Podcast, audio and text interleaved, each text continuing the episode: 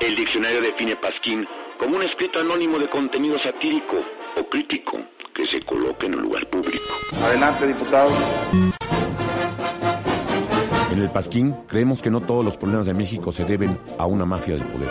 Aunque no les guste a los de la mafia del poder, lo voy a decir. Lo de la mafia del poder, lo de la mafia del poder, lo de la mafia del poder, lo de la mafia del poder. También existe la influencia de entes externos. Convierto en marciano.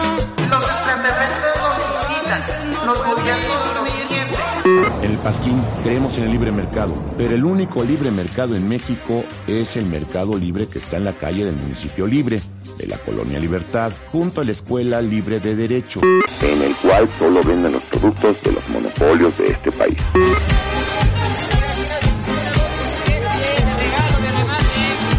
Hacemos ya realidad la nueva grandeza mexicana. Muchas gracias.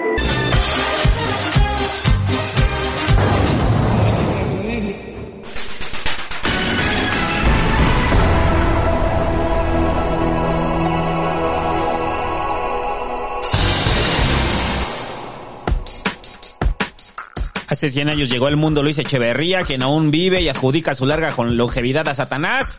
Bueno, no, pero vaya que ha sido longevo, quizá porque de niño jugaba a ser presidente, era atlético y abogado de los que no bebían, porque su obsesión era ser presidente. Así escaló en lo más alto del prismo, operador discreto, subsecretario de Estado, eh, secretario de Estado, siempre lejos del reflector, esperando el momento de brincar y así lo logró. Al grito de arriba y adelante comenzó uno de los periodos más oscuros de la historia de México. El primero de diciembre de 1970, Luis Echeverría Álvarez tomaría protesta como presidente de la República. Un sexenio que fue uno de los peores de la historia reciente, de las guayaberas y el halconazo del agua de horchata y la guerra sucia de las giras extenuantes a golpear a rectores universitarios. Pero lo más preocupante no es lo que pasó, sino lo que pareciera que el peje es su admirador. Y sí, hay un sexenio que tiene muchas rimas con el actual. Es este, Luis Echeverría, 100 años de maldad.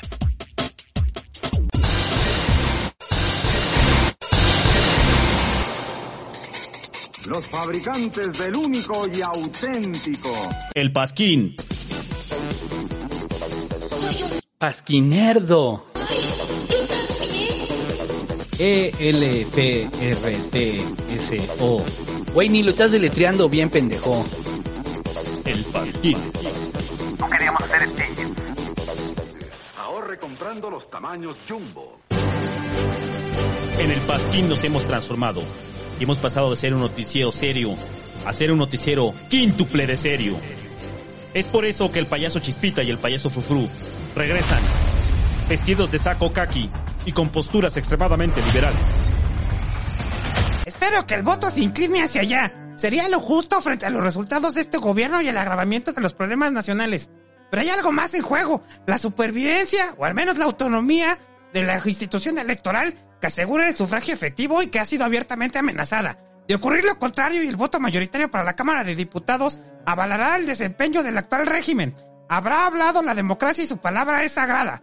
Pero en la segunda mitad del sexenio, ella misma podrá morir por asfixia, como la venezolana. Y sin embargo, siempre habrá mexicanos dispuestos a luchar por la democracia, que algo tiene de ave fénix. Brindemos por ella. El. La derecha ha hecho también su trabajo, que ahora nuestros payasos se volvieron sus voceros.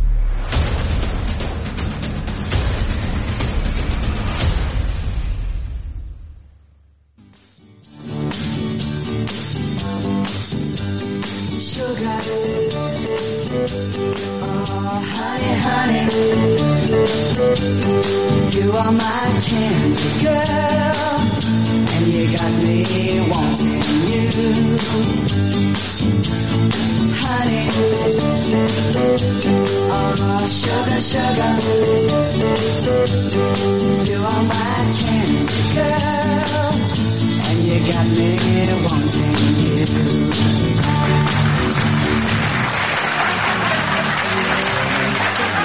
Buenas noches. Y estamos comenzando el Pasquín tapado. Eh, ahora sí se me fue el número, el 21, creo que es el 21, ahora sí. Pero no sé, el Pasquín tapado de Echeverría.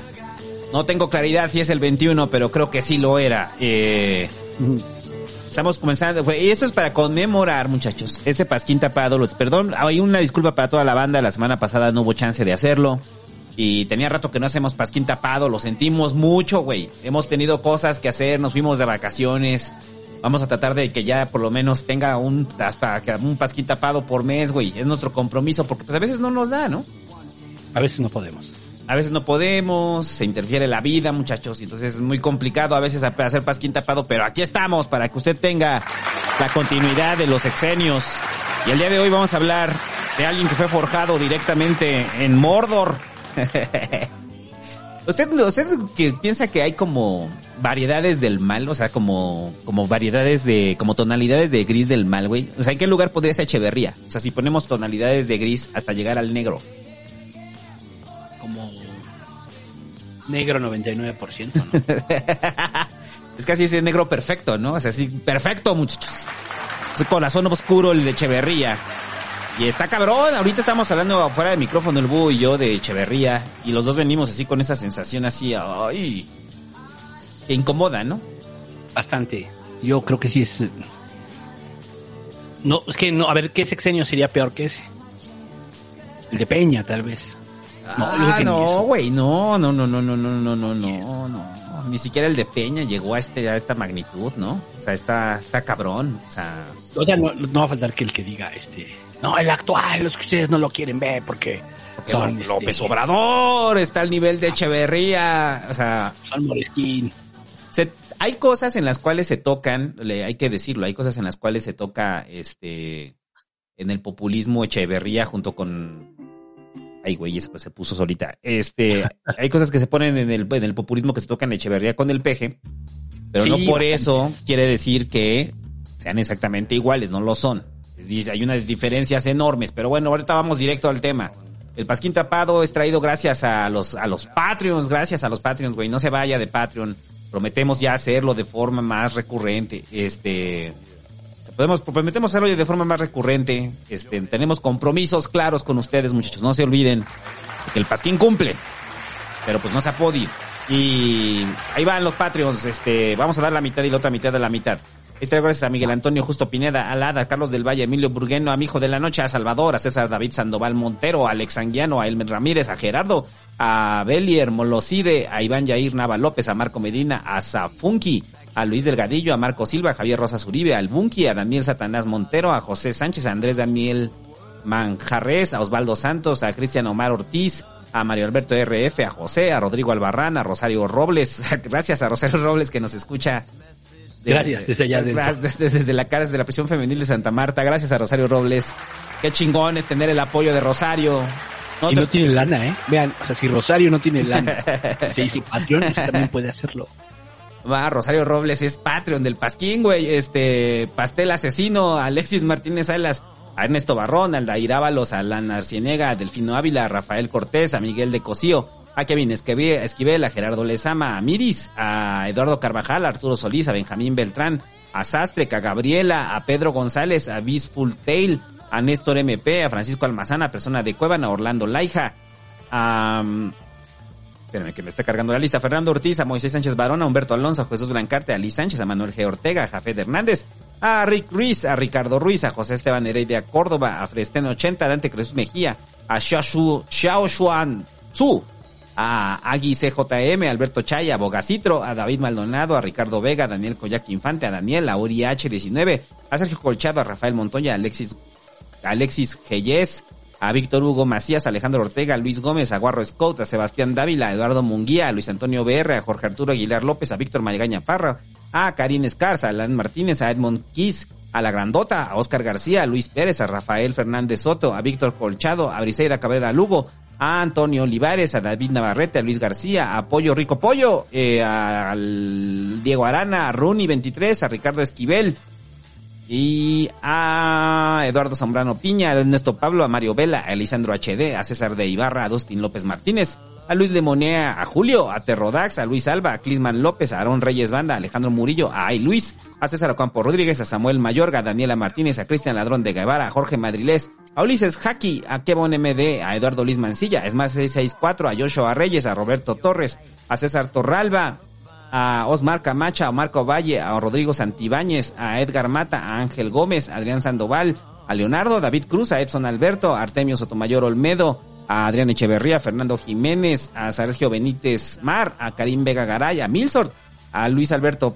Prado, a Manuel Ríos, a Alan Valdera Sánchez, a Enrique Bravo, a Daniel Valdivia, a Juan Ángel Cepeda Fernández, a Susej, a Armando Regada Sanfosí, a Daniel Hernández, y ya esa es la mitad. Ahorita va la otra mitad, muchachos, en el corte. Y pues a lo que vamos, muchachos. Echeverría.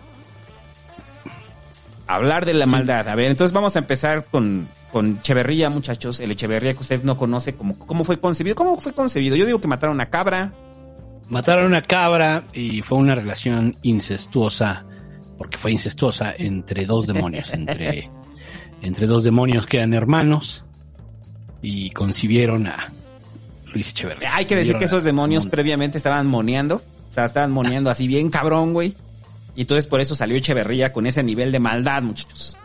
Eh, Echeverría nace en una familia acomodada de la pues de las familias de abolengo mexicanas. Su familia, este, su padre eh, estuvo en la revolución, después de que estuvo en la revolución, eh, digamos que se fue a la revolución institucional, pero no ven, o sea, no venía de la clase baja, ¿no? O sea, venía de la clase media, clase media alta podría ser, eh, post-revolucionaria, ¿no?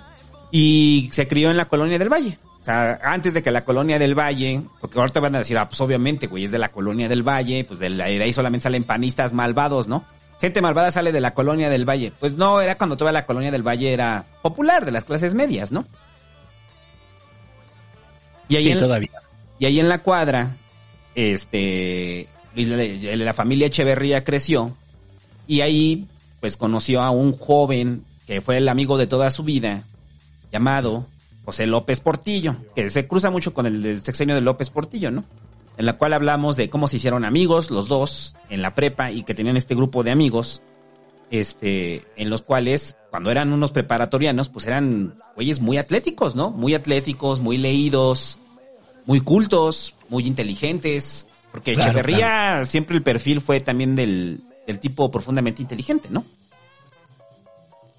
Y además muy este, pues como le- si eran así como medio, ¿qué será? Pues sí, de estos grupos como, pues como, no sé si una fraternidad o de ese estilo, pero algo similar, pues, ¿no? Así, así se percibe, pues como grupos de burgueses, eh, ilustrados y chavos bien. chavos bien, con que al final estaban en la formación de, de como, como individuos, la formación de casi casi el superhombre, ¿no? O sea, por eso, porque eran buenos en todos los terrenos, o sea, eran buenos en los deportes, eran buenos en los estudios, tenían círculos de discusión, o sea, tenían círculos de lectura, aguas con mi gala. aguas con mi gala, güey, no, pero lo bueno es que el hobbit no corre, no corre, saludos al hobbit. Pero se pone mamado, entonces se pone mamado. Este. Eso sí cuenta. El hobbit se pone mamado, güey, se pone a hacer pesas, güey, entonces estamos discutiendo, güey. Este, pero no tenemos el mismo nivel de maldad, güey, no tenemos el mismo nivel de acomedidos. Pero bueno, el punto es que Echeverría y López Portillo, lo que dijimos en el pasquín del, de sección de López Portillo es, de chavos se van de viaje. O sea, que dice, se van de viaje, los becan, también hay que dejar claro eso, o sea, no, no se los pagan, se van becados. Porque, es. porque son buenos estudiantes y se van a de viaje y es cuando conocen Chile, cuando conocen Argentina y eso les abre mundo, ¿no? No sabemos qué cosas platicaron Luis Echeverría y López Portillo en ese momento, pero si algo ya sabíamos es que desde ese momento, si bien López Portillo era un bohemio y quería dedicar su vida a la bohemia, Echeverría quiso ser presidente desde niño. Sí. Desde niño su sueño de Echeverría era ser ese presidente. Bueno, desde adolescente, ¿no? Adolescente. Cuentan de que de niño jugaba a ser presidente. es en serio, güey. Se cuenta que Echeverría jugaba a ser presidente. Que, Bueno, está bien. que junto con su hermano, este, jugaban a ser presidentes. Entonces, desde ahí parece ser que viene el sueño de presidente de Echeverría, ¿no? Entonces, Echeverría siempre fue, o sea, lo que describe López Portillo, es que Echeverría siempre fue el más callado, eh, o sea, e- era más introvertido, y López Portillo no, López Portillo era como el desmadroso, ¿no? O sea, era el bohemio desmadroso y Echeverría siempre era como el boy scout, ¿no? Ahí están unas fotos que está precisamente con un grupo que parecen Boy Scouts. Y lo que no saben es que Echeverría, pues de chavo era maratonista. Entonces, amigo, usted quiere vivir 100 años, es momento de que se meta al, ma- al, mara- al- al maratón.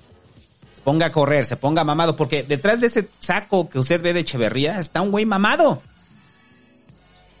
Un güey atlético. Un güey atlético, un güey muy En atlético, forma. en forma. O sea, Echeverría ya como presidente, güey, te rompe tu madre. O sea, y, y supongo que lo haría. O sea, ya, ya. Echeverría a los 100 años te rompe tu madre, güey. Ah, exacto. Echeverría ahorita a usted le rompe su madre. Ahí que, que da tres patadas y ya se cansa, güey. Echeverría le rompe su madre ahorita. Sí, así como Palpatine, un pedo así, güey.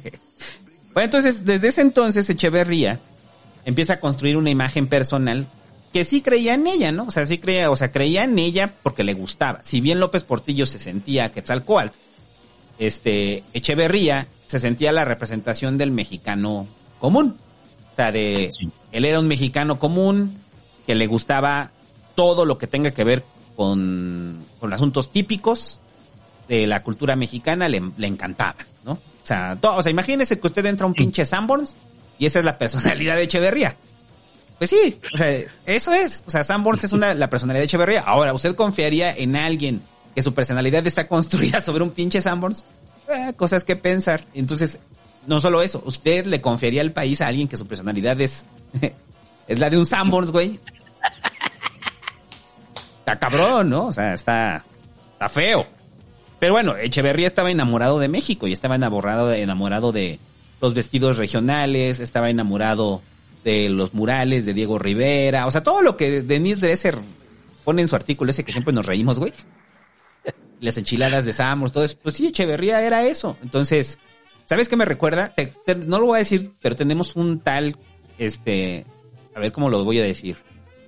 Un, doc- un doctor anónimo de la piedra. De la P. De la P. ¿Y te acuerdas que tiene un anaquel donde tiene un montón de. de. de. de afiches regionales, Te lo artesanías? vas a quemar, güey. Ah, pues lo tiene, lo tiene, güey. Entonces tiene ahí un jaguar y tiene ahí una máscara de jade, un calendario azteca, güey. Este. Pues Echeverría tenía uno así, pero más grande y él estaba en toda su casa. ah, pues sí, ¿no? O sea, mucha artesanía le gustaba a, a Echeverría, ¿no? Entonces desde ahí Echeverría se quería presentar como el nuevo mexicano, el mexicano de los setentas, ¿no? O sea, es- esa es la imagen que mandaba Echeverría, ¿no? O- Orgulloso de su identidad. orgulloso de su identidad. Eh, sí, es orgulloso de su identidad, de ser mexicano, obviamente ser mexicano desde la perspectiva de arriba, ¿no? No, o sea, Sí. no, no, no ser, este, no ser parte del pueblo, sino, o sea, aunque él vendía la idea de que esa era parte del pueblo, pues el análisis venía desde arriba. Y por ese entonces, Echeverría, eh, mira, ahí te va, escribió dos artículos, uno eh, sobre todo con el sueño bolivariano. Hay un artículo sobre Echeverría en su época de preparatoriano, en la cual llamaba al sueño bolivariano, que después lo vamos a ver cuando quiere meter este pedo del ser el líder del tercer mundo. Este, sí tenía una idea, por lo menos de Latinoamérica unida, a través de lo que nos identifica como, como cultura latinoamericana. Eso es como lo que tenía en la mente Echeverría, ¿no? O sea, bueno, ahorita lo vamos a aterrizar con lo del tercer mundo, pero desde ahí vaya viendo el perfil que tiene, ¿no? O sea, el perfil que tiene, este, sí ve un México o una Latinoamérica bolivariana, ¿no? Eh, y el otro que escribió, güey, escribió un artículo sobre la autonomía de la universidad. de la necesidad de que la o- universidad tuviera autonomía. Y eso lo, escri- lo escribió en su época preparatoria, ¿no? antes de que el mundo lo le, le transformara el corazón a Echeverría, ¿no? Ajá. O sea, y es una de esas incongruencias así cabronas, porque aparte, pues Echeverría, eh, egresado de la UNAM, ah, orgullosamente UNAM, ¿no? Él. Eh, Facultad de Derecho. de la Facultad de Derecho, de la incipiente este, Facultad de Derecho.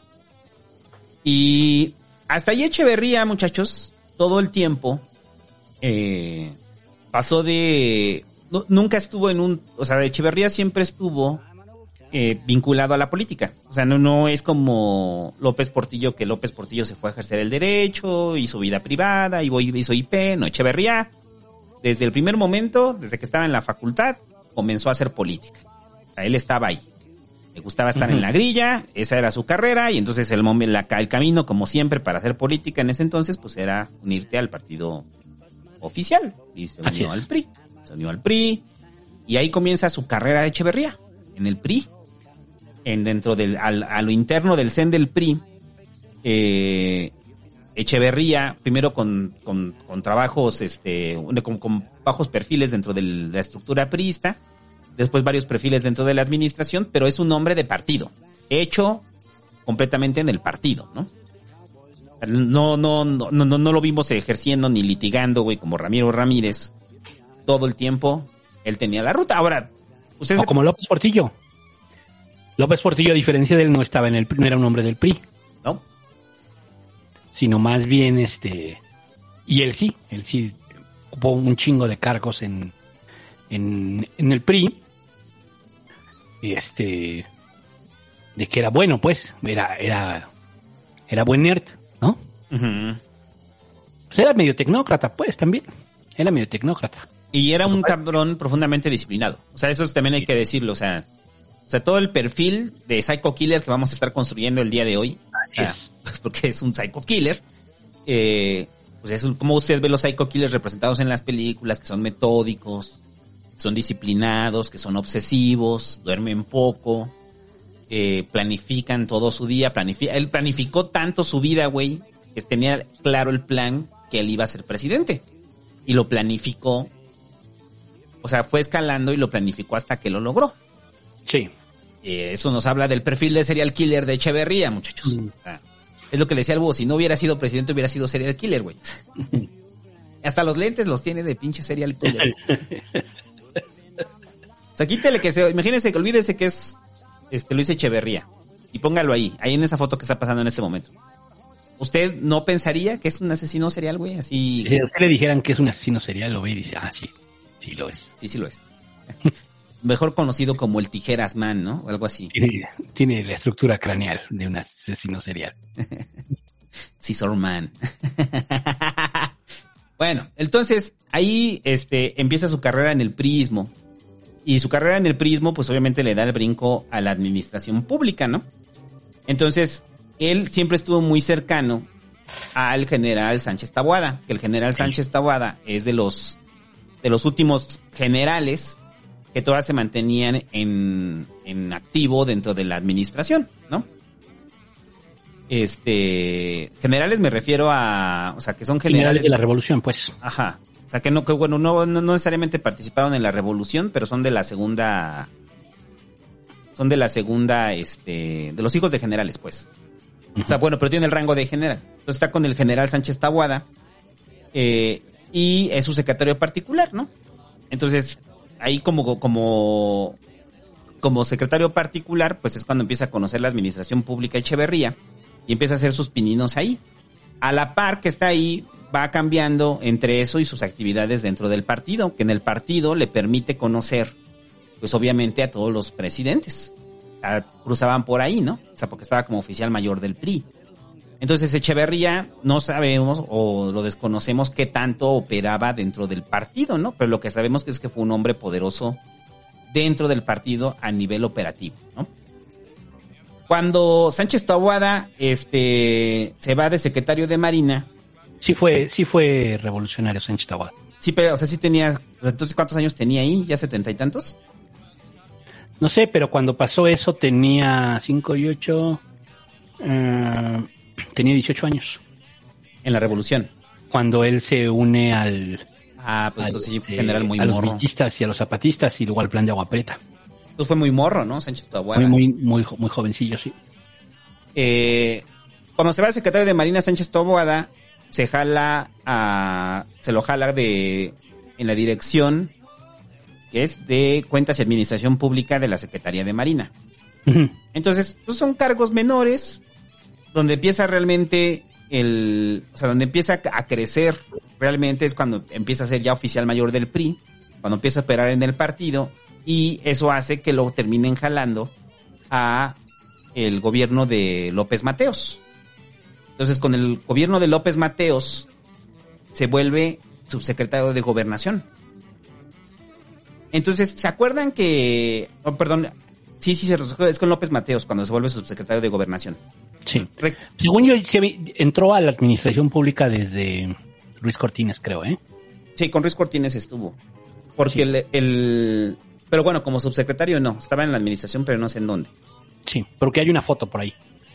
Con Ruiz Cortines, ¿no? No, pero creo que este también es cuando está como... Es posterior ya. Cuando es oficial mayor del PRI. Mm. O sea, cuando, cuando le toca ver todos los, todos los asuntos del partido. Eh, cuando ya llega a como subsecretario de gobernación en el gobierno de López Mateos, ahí está bien interesante porque hace- hace la última entrevista que, que vi donde está Lúcido Echeverría, pues platica lo que él le tocaba como subsecretario de gobernación y uno de los encargos que tenía más grandes era la hora nacional. Sea, la programación de la hora nacional era de Echeverría. Entonces recuerde de lo que dijimos en el sexenio de Ruiz Cortines, que se crea la hora nacional y que era esta voz que decía, hola, soy el pueblo, quiero saber. Entonces todo este pedo del folclore y, y de lo típico que es la hora nacional, porque hasta la fecha lo sigue siendo, ¿no? O sea, así de, y vamos a platicar con productores de café, de, de la zona, de los altos. Sí, es para reforzar la identidad mexicana al final. que era como el plan que tenía Ruiz Cortines, pues el que le termina de dar el, el- el hilo narrativo a la hora nacional es Echeverría como subsecretario de Gobernación.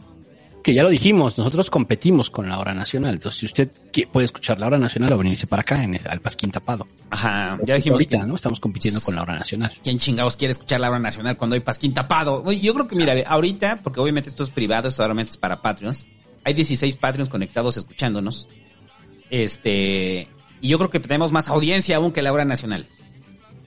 O sea, la hora nacional ahorita debe haber como 10. o un güey que se quedó jetón y dejó la radio prendida. Este, bueno, la, la hora nacional, como lo narra Echeverría, güey, está bien interesante, porque decía Echeverría que era, ah, desde ahí ya era tan obsesivo que todos los guiones y toda la producción se encerraban a, a escribirla. O sea, que llegaban a su casa de Echeverría y que se sentaban y planeaban ahí la hora nacional y que no se iban hasta que no estaba ya lista la hora nacional, ¿no? O sea, sí era como a lo presidente. Ajá. ¿No? Sí, el- Porque, porque la neta es que también hay que decir, sí hay mucho de Chávez, ¿no? O sea, o sea, sin conocerlo, pues, pero sí también hay muchas rimas con Hugo Chávez, ¿no? Sí, muchísimas. Bueno, en el estilo. Es que es lo que te decía, el populismo no, el populismo cruza por más allá del individuo, ¿no? O sea, Sí. Son rasgos compartidos. Eh, bueno, el punto es que en ese entonces la obra nacional pues era escuchada y entonces era un, un vehículo para dotar de identidad al pueblo, ¿no? Y, y, y Echeverría desde ahí reafirmó el discurso que tenía de que México tendría que ser eh, el nuevo México que estaba surgiendo, no tendría que abandonar todo su folclore, ¿no? Porque pues obviamente teníamos a los años 60, este, que acaban de pasar los años 60 y ya es la entrada del rock, y es la entrada de Occidente bien cabrón, ¿no? Y de los gringos y, y demás. Yo supongo que a Echeverría le molestaba mucho y decía así de, no, eso del rock and roll no. Mejor tomen agua de piña, mejor tomen agua de piña, De horchata. agua de horchata. Y vamos a escuchar este bonito grupo de son jarocho. Porque sí, eso era lo que le gustaba a Echeverría, eso le encantaba a Echeverría. Eh, bueno, por eso la hora nacional tiene su tiene su, su momento este cumbre con Echeverría. A ver, ahí está la hora nacional. Ahí está, miren, ya puso el búho la hora nacional. Muy buenas noches a todas y a todos quienes nos escuchan en México y más allá de nuestras fronteras. Somos sus amigos Sergio Bonilla, Y Fernanda Tapia. quienes agradecemos el favor de su atención y les invitamos a compartir esta noche en la hora Tiene COVID, nacional. Fernanda Tapia, ¿no? Yo creo. Que es víspera Así se de la oye, deliciosa como yo. y tradicional fiesta de la Candelaria del Mm. próximo 2 de febrero y que está por cerrar el primer mes de este 2022. Le estamos dando audiencia a la hora Bueno, nacional, ahí está la hora güey, ahí está nacional, la ya. hora nacional. Pero ya dijimos que la hora nacional ya se cancele y que mejor pongan el pasquín tapado, güey. La verdad. Nos comprometemos a que vamos a hacer, o sea, si, si nos contrata el IMER y hacemos la hora nacional, este, nos comprometemos a que todos los domingos vamos a hacer la pasquín tapado. O sea, que entonces usted vaya ahí y dígale al presidente en la mañanera, oiga, ¿no cree que deberíamos de cambiar la hora nacional? Tenemos dos propuestas muy buenas para la hora nacional. Eh, y ya, bueno, ¿ah, ¿quieres agregar algo más de todo este paso? Este, bueno, y después, perdón, me faltó esto. Eh, como subsecretario de Gobernación, eh, eso es con, o sea, eso eso es con López Mateos, y ahí el secretario de Gobernación, pues era Díaz Ordaz, ¿no? Sí. Entonces Díaz Ordaz trabajaba de la mano con Echeverría y Díaz Ordaz le parecía que Echeverría era muy eficiente, ¿no? Al final él dependía, eh, Echeverría dependía de Díaz Ordaz, era su jefe, como secretario de Gobernación y consideraban que Echeverría era un tipo eficiente, ¿no? O sea, lo, que le preguntaban a Díaz Ordaz, o sea, de, una de las decisiones del por qué él fue el elegido, es porque lo veía como un profesional capaz, ¿no? O sea, lo veía como un cabrón disciplinado, lo veía como un cabrón inteligente. Las decisiones y las decisiones de Díaz Ordaz eh, que tomaba, pues obviamente Echeverría las acataba. Pero entonces, esta es como la parte todavía en la que es, trabajan juntos, ¿no? Y después llega Díaz Ordaz al poder y cuando llega Díaz Ordaz al poder, pues se lo lleva de secretario de gobernación. Engache con chumengache. Venga, che, te chambea chido, véngase para acá. Es usted es un profesional.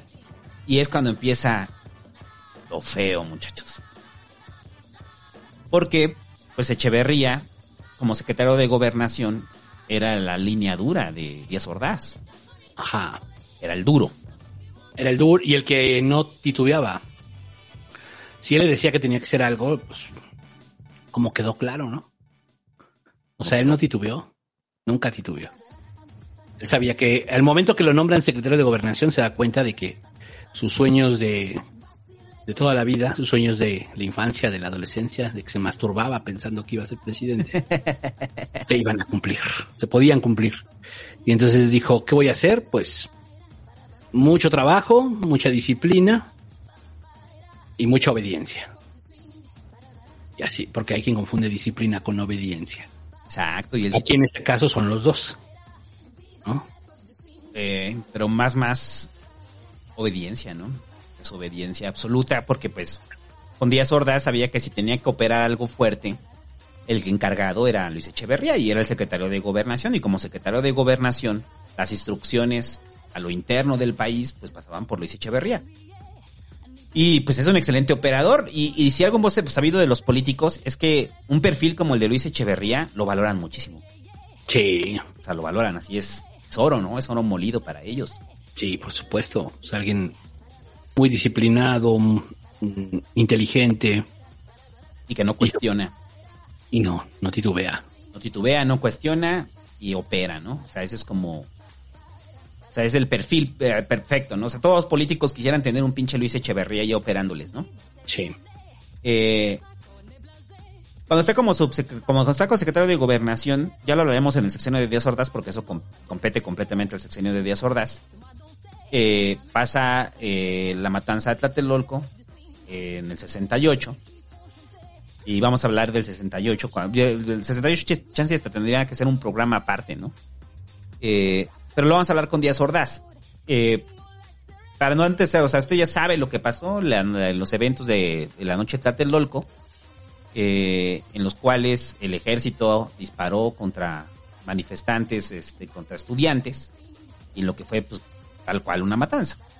Eh, lo que siempre se, después se estarían echando la pelota es quién dio la orden. Entonces, la dio Echeverría o la dio Díaz Ordaz, o Díaz Ordaz se la dio a Echeverría y Echeverría la ejecutó. Pero al final la decisión de abrir fuego pasó por Echeverría y pasó por Díaz Ordaz. O sea, porque Díaz Ordaz siempre se la echó a, a- de- Díaz Ordaz se la echó a Echeverría y Echeverría se la echó a Díaz Ordaz. Echeverría nunca asumió culpa por el 68. Mm, no. Nunca. Nunca asumió culpa. No, yo creo que él sabía que se estaba jugando la sucesión. Él sabía, él tenía muy claro que se estaba jugando la sucesión en ese momento y, y la orden de- el presidente no estaba en México, que era Díaz Ordaz no estaba en México, pero eh, por supuesto que eso no lo haces sin, sin que el presidente lo autorice. Aquí y en ninguna época, ¿no? O sea, Sí, no. o sea, no, no es como Pedro de Alvarado que se volvió loco y se puso a matar. Y cuando llegó Cortés dijo, ¿qué hiciste? No, no fue así. Sí, no.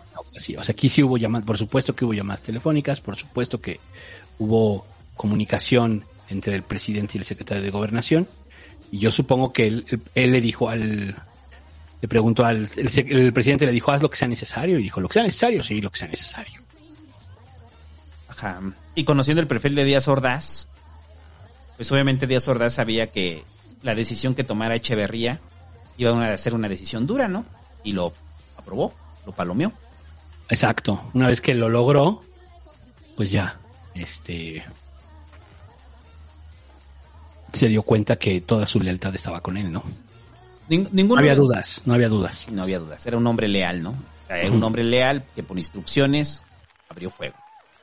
Y está cabrón. Está cabrón porque entonces ahí se empieza a hacer esa dupla que después la historia no les cobraría en lo mínimo a ninguno de los dos, ni a Díaz Ordaz ni a Echeverría, ¿no? Ah, ahí están. Y, y creo que es cuando ya empiezas a ver el perfil de Echeverría, ¿no? O sea, el perfil de Echeverría de lo que sea, lo que sea para preservar el poder, ¿no? O sea, lo que sea. ¿A qué voy a hacer? Lo que sea.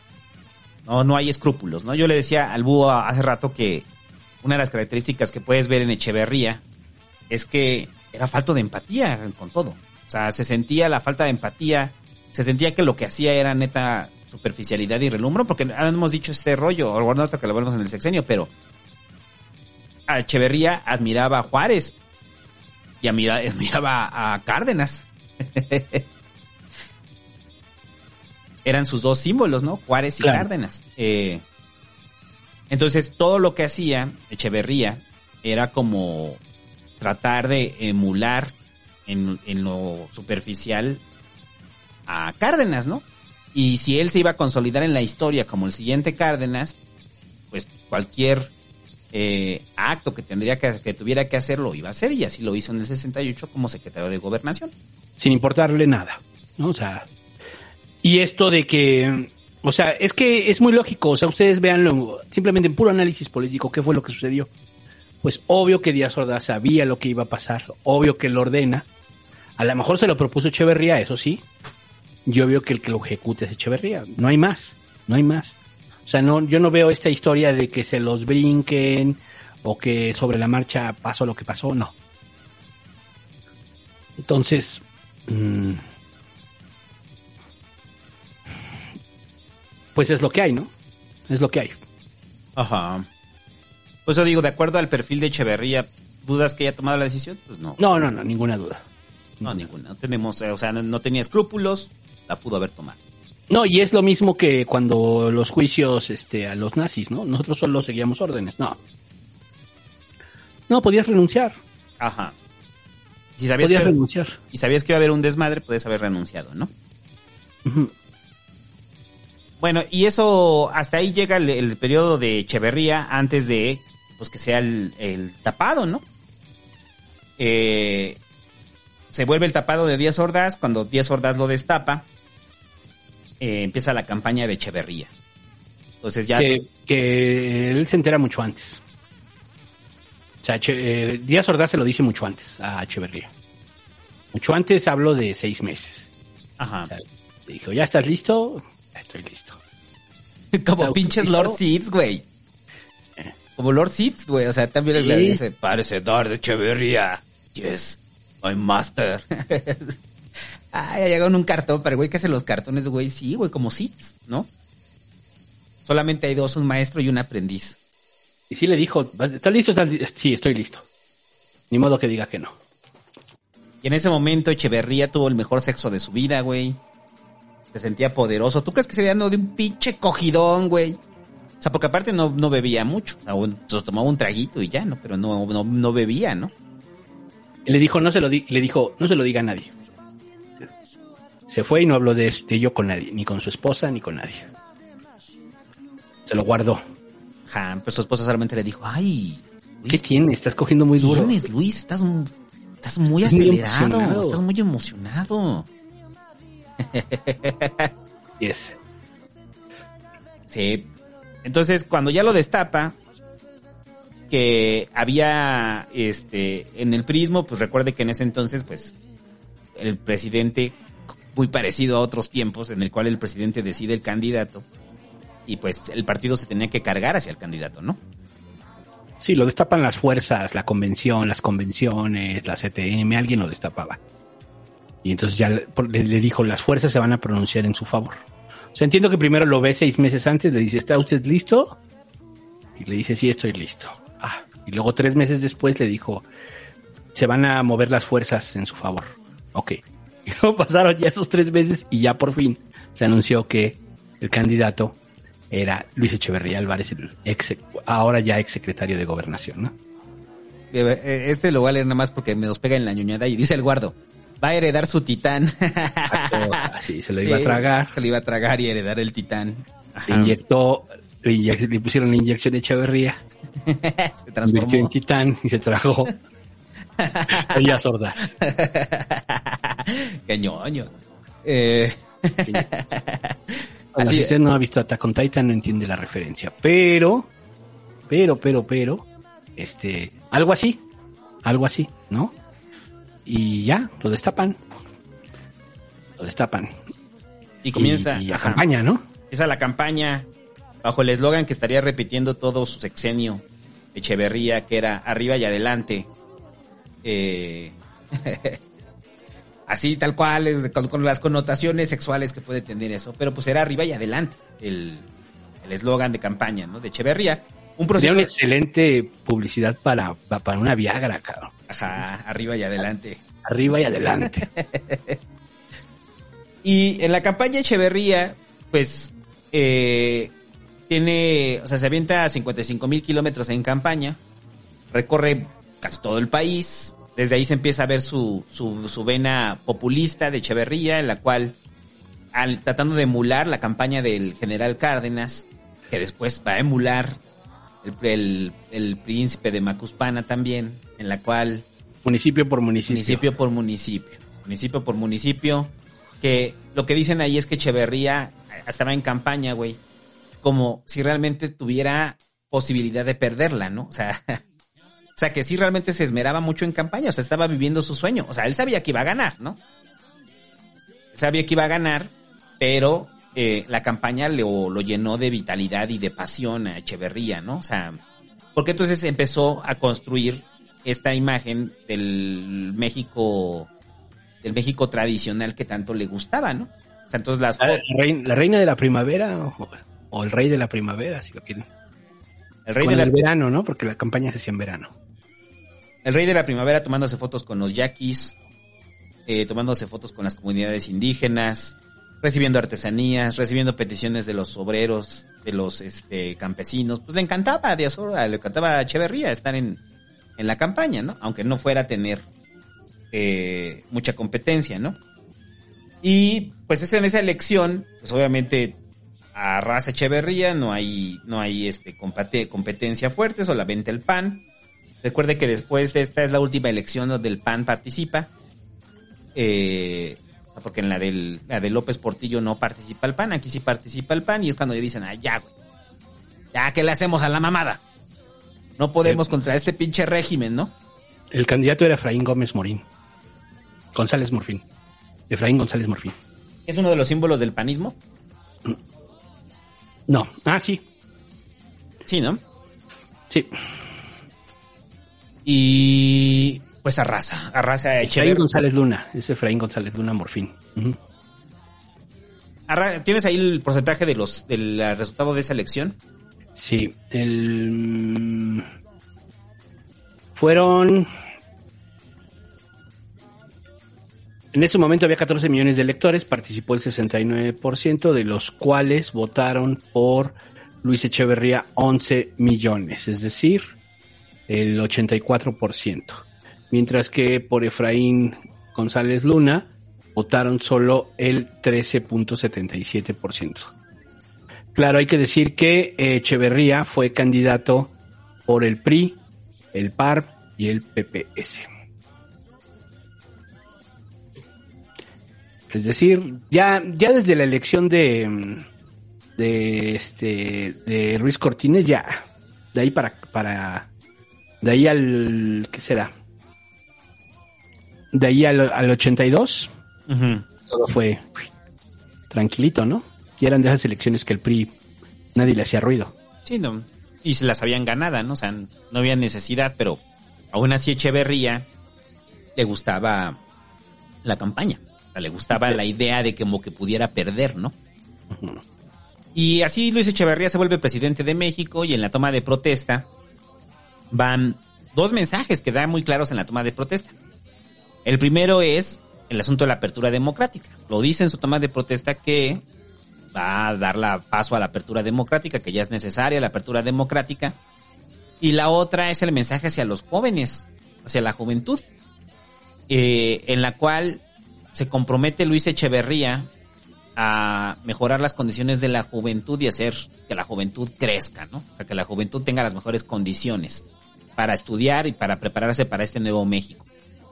Un mensaje que estaba dando Luis Echeverría para calmar los ánimos de lo reciente que había sido el movimiento del 68, ¿no? Que, que esto va a ser algo que, que va a marcar todos sus sexenios, la necesidad o, o las, el trabajo que tiene Echeverría para limpiar su imagen después de lo del 68. Y entre ellos era ganarse a la comunidad universitaria. La comunidad universitaria, la comunidad estudiantil, que vieran en Echeverría el nuevo ideólogo de la izquierda mexicana. Casi, casi. Bueno, el nuevo líder de la izquierda mexicana, ¿no? Porque Echeverría, hay que decirlo, Echeverría se asumía como un tipo de izquierda. O sea... Ah, Hay un, hay un cómic de Rius, yo lo tengo. Se los voy a compartir. Voy a ver si lo escaneo, le tomo fotos. Donde habla de, decía, Echeverría nos lleva al socialismo.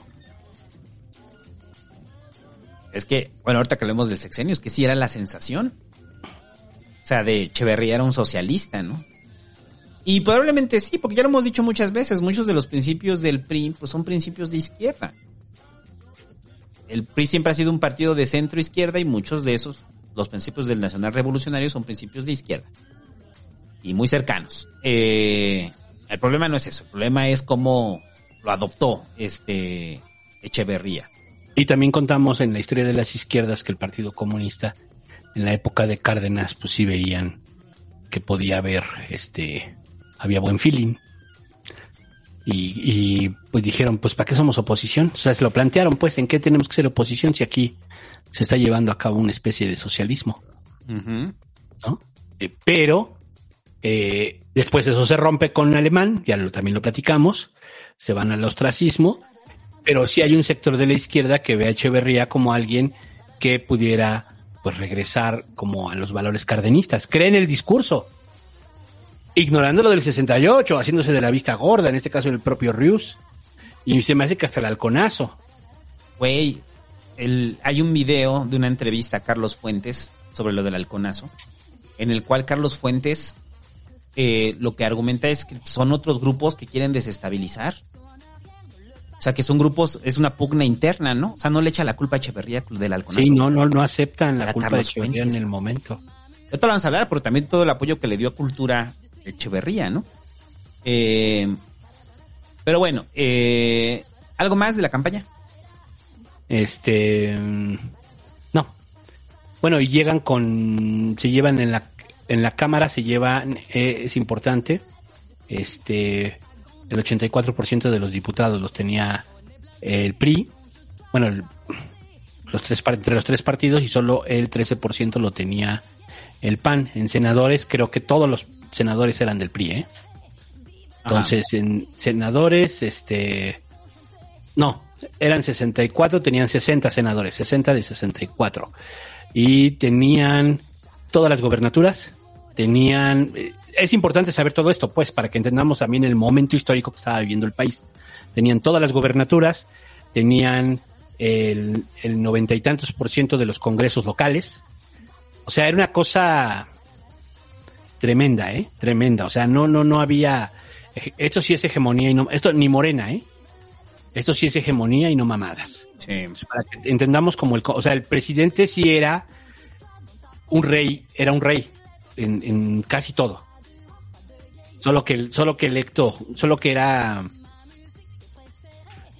O sea, solo que había un proceso de, eh, que lo llevaba al poder y solo duraba seis años, esas eran las reglas, pero sí era un rey. O sea, de verdad, de verdad. O sea, que dejaba jugar a los otros, etcétera. Sí, sí, los dejaba jugar, pero muy limitados.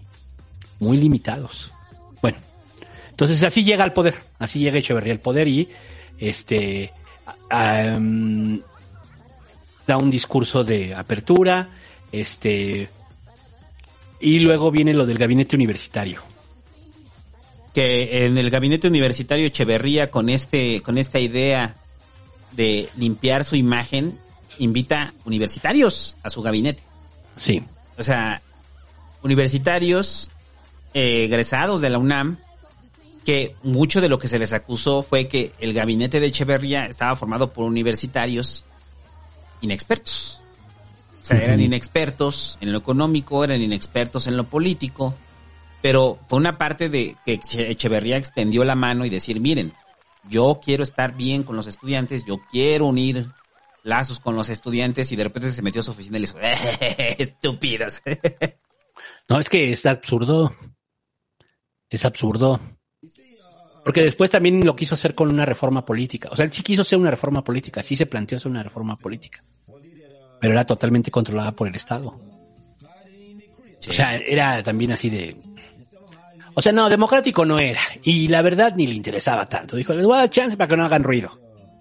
¿No? Ajá, y, y, y como su nombre lo indica, pues fue un movimiento populista, el asunto del, del gabinete universitario, ¿no? La foto, ya saben, estas presentaciones, aunque ya sabes que el presidente controla absolutamente todo, pues obviamente hace un gabinete en el cual la gente pueda sentirse cercana, güey, o sea, es, o para darles gusto, güey, entonces metes a chavos buena onda a tu gabinete, güey, para mostrar que tienes representación de la juventud en el mismo, ¿no? Claro. Aunque las decisiones provienen de presidencia. Es que después del 68 era un, eso, eso era un curita. Sus acciones son un curita, o sea, en general, ¿no? Eh, el gabinete universitario eh, es parte de un discurso que tenía Echeverría de que México estaba viviendo una transformación y esa transformación iba a ser encabezada por los estudiantes. Una vez más, el discurso de recuperar a los estudiantes, el tratar de vincularlos a la vida pública de México, ¿no?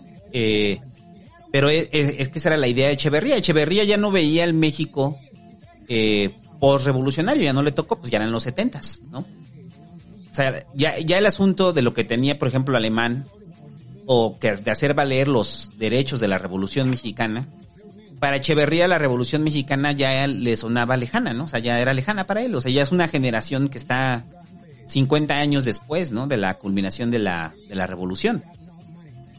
Entonces, en, en los hechos, ¿qué es lo que, le, que lo, el, el discurso de, de Echeverría es, hay un nuevo México y este nuevo México es parte de una clase media que ha crecido, parte de la nueva comunidad académica y parte de las clases desprotegidas, ¿no? Y ese es el México, y eso hay que dotarlo de identidad, ¿no? O sea, ese es, ese es el México que hay que dotar de identidad, el México en el cual confluye el... A huevo que lo tenías que decir. Confluye el campesino con el obrero, con el empleado, y todos comemos pitaya. Pues sí, así fue. Este, bueno, ya, eh, de las primeras cosas que hace eh, Echeverría, y que eso hay que, de- que, que, que- que darle mérito. Yo no sabía esto, güey, lo de las delegaciones, que él las crea. O sea, en la Ciudad de México se crean las delegaciones con sección de delegaciones Echeverría. políticas. Las delegaciones políticas para administrar bien la, la ciudad. Pues sí, porque era una pendejada que todavía en 1970 estuviera centralizado todo. O sea, tampoco es como gran acierto, digo. Más bien se habían tardado. O sea, tú piensas México 1970 y todo estaba centralizado. Sí. Todo el gobierno estaba centralizado, toda la administración estaba centralizada.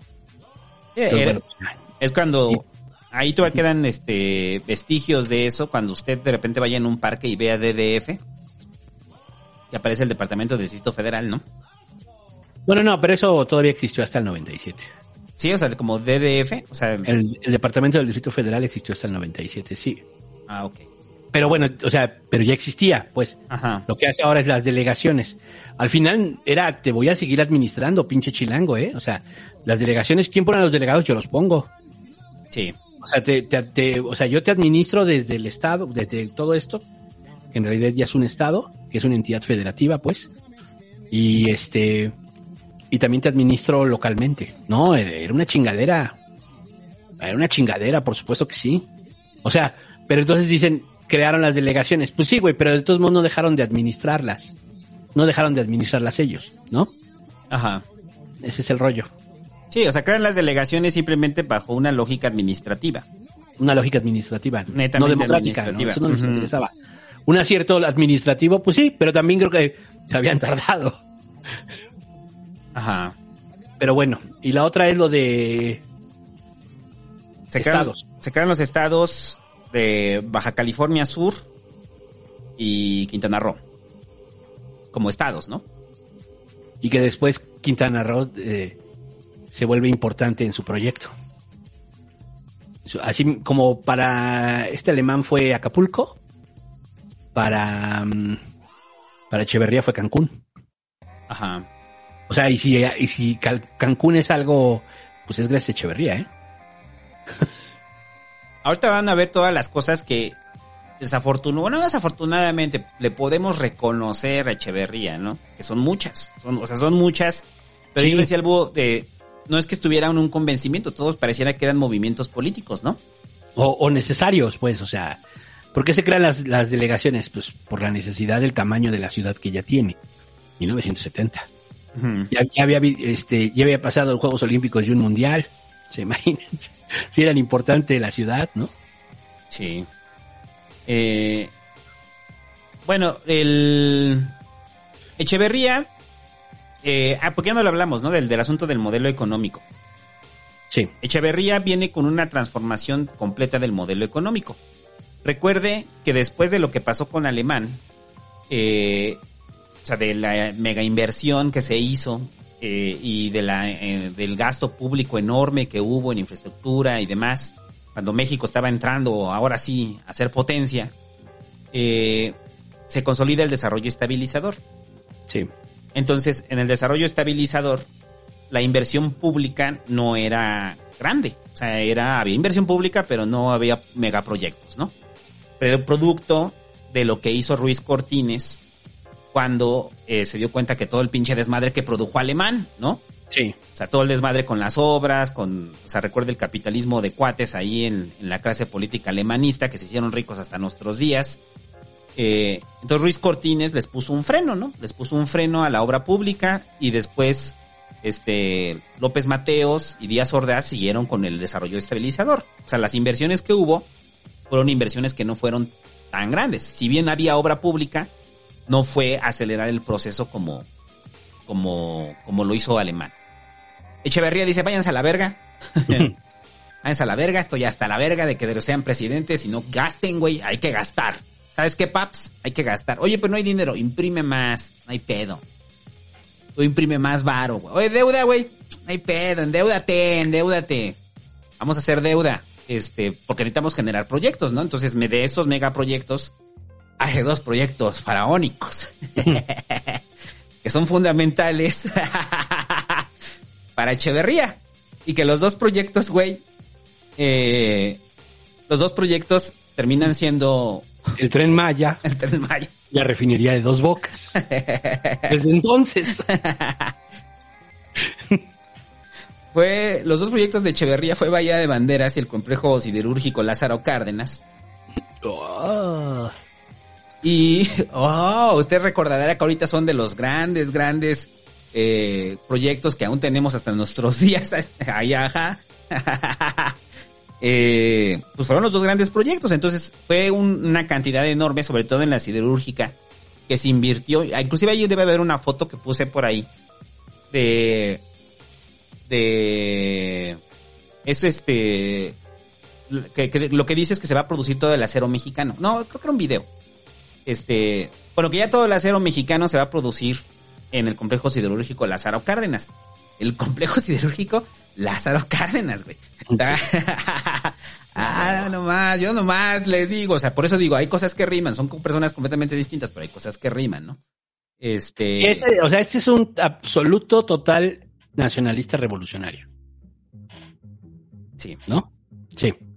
Ok, Lázaro Cárdenas. Entonces, el aeropuerto Felipe Ángeles. Luego, ¿qué? los dos proyectos de una inversión millonaria, este, en la cual eh, Echeverría empieza, hay una de las decisiones más fuertes de Echeverría, es que en esta inversión de obra pública eh, se empieza a concentrar en el México industrial, México industrial, eh, México productor, cuando, aunque todavía no estábamos entrando a un mundo globalizado, pues obviamente México tendría que haberse eh, especializado, ¿no? O sea, especializado en qué chingados íbamos a hacer, pero no. Eh, el proto, lo que hizo López Portillo de fundar múltiples empresas nacionales con los bienes del petróleo que no teníamos, eh, Echeverría lo hizo en micro. Pero lo que quería era inversión en obra pública, porque él necesitaba que se vieran las cosas. él, él necesitaba que hubiese, o sea, después de Díaz, ah, lo vamos a hablar con Díaz Ordaz, pero con Díaz Ordaz y con López Mateos, el desarrollo estabilizador hacía que si bien sí cambiara la, la- la- la- las caras de- del país, eh, las mega obras fueron proyectos que se dejaron de lado. Estábamos en un desarrollo sostenido, ¿no? O sea, no, no, lo- no lo necesitábamos más inversión pública. Aquí sí. Entonces llega un momento en el que hace tanta deuda pública y, y ese es el, el, el- el dato que le da este su secretario de Hacienda que le dice la deuda externa e interna tiene un límite y llegamos al límite, señor. Así le dijo. o sea, tiene un límite la deuda. Y entonces Echeverría dijo, eh, a ver tú, Herrera, te vas. Ah, No, este... Sentó a Margain, güey, y le dijo, a ver, vamos a hacer un video. No, nos vamos en buenos términos. Vamos en buenos términos. ¿Y a quién llevó ahí? ¿Quién, quién estaba en el otro sillón? Y en el otro sillón estaba un conocido llamado José López Portillo, muchachos. Y que dijo, no se preocupen, va a ocupar su lugar y él se va muy bien a hacer su trabajo, lo que haga él. Eh, y ahí es cuando da la declaración Echeverría de que a partir de este momento la, poli- la política económica se decide desde los pinos. La economía se decide desde los pinos. Así es. Ah, cabrón. es cuando ya lo pones al tiempo y dices, híjole, güey. Híjole. La economía se decide desde los pinos. Que si lo ponemos en tiempos La presentes. política económica. La política económica. La política económica se decide de los pinos. Si lo ponemos en estos tiempos, ¿no crees que causaría ruido? Bastante. O sea. O sea, no mames, no me quiero imaginar, güey, cómo se pondría la banda, ¿no? Sí. Pero en ese entonces, con Echeverría, pues simplemente se asumió que el presidente sabía lo que hacía, aunque empezaron a haber fugas de capitales. O sea, en el momento que ya estábamos endeudados, pues hubo fuga de capitales. Una fuga de capitales muy grande. Este, tanto el interno como el externo. Ahí todavía no se peleaba con los empresarios. Ahí todavía no. Estaban Pero todavía. ya casi. Ya casi se peleaban, pero to- eh, fue- parece ser que es como lo que empieza el desmadre para pelearse con los empresarios, ¿no? Es, es lo que siembra en ellos este duda. El hecho, el cambio en la Secretaría de Hacienda y el y el, y el esta percepción de que la política se decidía en los pinos, la política económica. Así. Y entonces es lo que empieza a causar duda hasta que se da después lo de lo de Garza Sada, ¿no? Pero bueno, hasta el momento, este eh, él es el que sí hace un cambio, pero además tiene que ver con que, según cuentan, sí había ya este indicios de que el modelo del desarrollo estabilizador ya venía, pues, o sea, ya venía siendo con riesgo, pues, ¿no? No venía siendo tan, tan, ¿cómo decirlo? Tan constante, tan, eh, o sea, sino tenía caídas, pues, y entonces eso ya les sacaba de onda, entonces dijeron, hay que moverle, hay que moverle a la economía. Sí, pero Vamos a hacer inversión pública. ahora, ¿no? Sí. Sí, a huevo. Vamos a endeudarnos. Ahí sí el PG nos endeuda. Bueno, no tanto. Ajá, porque hay deuda. Eh, no, hay, no tanto, pues, este, mucho menos. Mucho menos, no llegar al límite y, y decir, y un poco más. Ajá. ¿Y qué Ah, pues si no le pido a otros. ¿A quién le podemos pedir dinero prestado? ¿Quién verga te va a prestar ya, güey? Es que eso es lo que pasa después. O sea, ya, ya nadie nos quería prestar. Pues porque estábamos endeudados y no teníamos garantía de pago. Y tú tenías ahí la refinería de dos bocas. Y, digo, perdón, la de la siderúrgica. Y eso, moverle, güey. Ah, pues sí, no. hay que hacer que trabaje esa siderúrgica. Eh, bueno, entonces, ahí les va, bueno, de, esas son parte, aquí, a ver, hasta el momento aquí Echeverría goza de popularidad, hay que dejarlo claro. Hasta ese momento le va bien. Le va bien, empiezan a ver en Echeverría lo que decía el búho de, de o sea, de que nos está llevando al socialismo, o sea, hay una buena percepción de Echeverría. Todavía no, de, no se desata la crisis ni la devaluación, va bien Echeverría, ¿no? Y remata con las primeras acciones de gobierno en este rollo de recuperarse con el estudiantado. Ahí les van todas las cosas que se crearon durante el sexenio de Echeverría. Nada más para que se den una idea. Echeverría, con Echeverría se crea la UAM, la Universidad Autónoma Metropolitana, se crea Chapingo, eh, se crea la Cineteca Nacional, se crea el CONACIT, cuyo, cuyo propósito inicial del CONACIT eh, era el fomento y la asesoría de ciencia para el gobierno de México. Eso era, por eso era el, el consejo, ¿no? Consejo Nacional de Ciencia y Tecnología. Se crea la Universidad del Ejército y la Fuerza Armada de México, o sea, para todos los que son ahí este, médicos este, navales. Eh, se lo deben de agradecer a Echeverría. Y no solo eso, eleva cuatro veces el presupuesto en educación. Sí. Entonces, eso permitió que mucha banda que no tenía acceso a educación eh, empezara a estudiar, ¿no?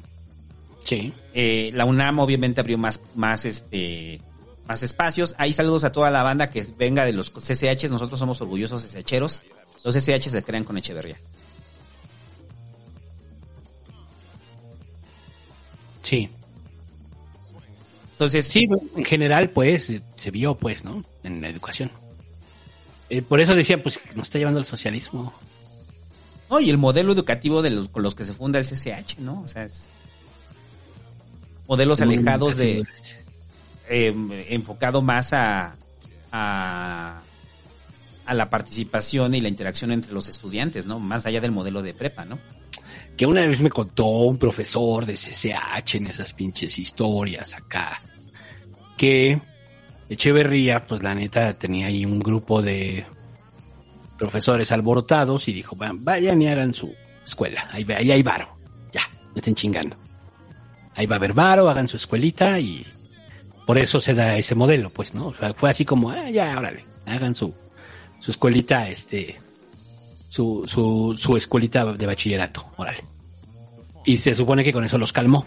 Estamos hablando post 68. Con lo que tú ves que hace Echeverría, con la forma como actúa, lo crees, ¿no? O sea, digo, eso me lo contó él. No, no sé si sea cierto, pues, ¿no? A lo mejor fue una cosa totalmente distinta. Pero suena creíble. Suena creíble. Pero bueno, este, que a un grupo de eh, profesores universitarios medio revoltosos les diera algo para que se entretuvieran. Ajá, para que no me esté mosqueando aquí.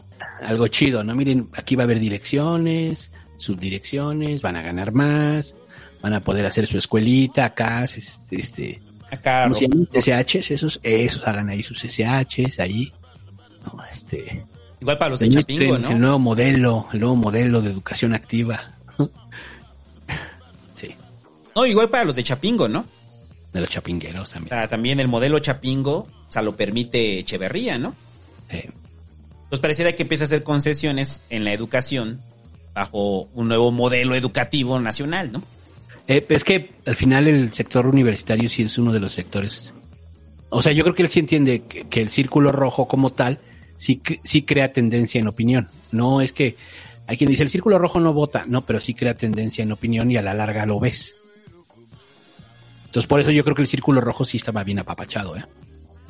Sí. O sea, lo que decíamos, ahorita que lo digas, lo de cultura y eso, o coméntalo ya si quieres. Ah, sí, lo adelantamos. El eh, Echeverría también creó los premios nacionales de literatura.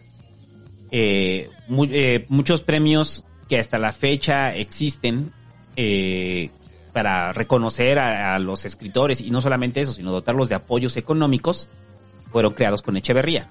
Echeverría le convenía o quería tener a los intelectuales de su lado.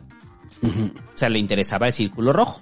Claro que le interesaba el círculo rojo. Le interesaba porque, pues lo, lo que te decía con Fuentes, ¿no? O sea, tienes allá Fuentes hablando, este, negando cuando pasa el halconazo. Y dices, es Carlos Fuentes. O sea, Carlos Fuentes en ese momento pudo haber dicho, fue el presidente. Fue el presidente y esto tiene que caernos. Y no, y se inventa el rollo de que los grupos internos que querían desestabilizar.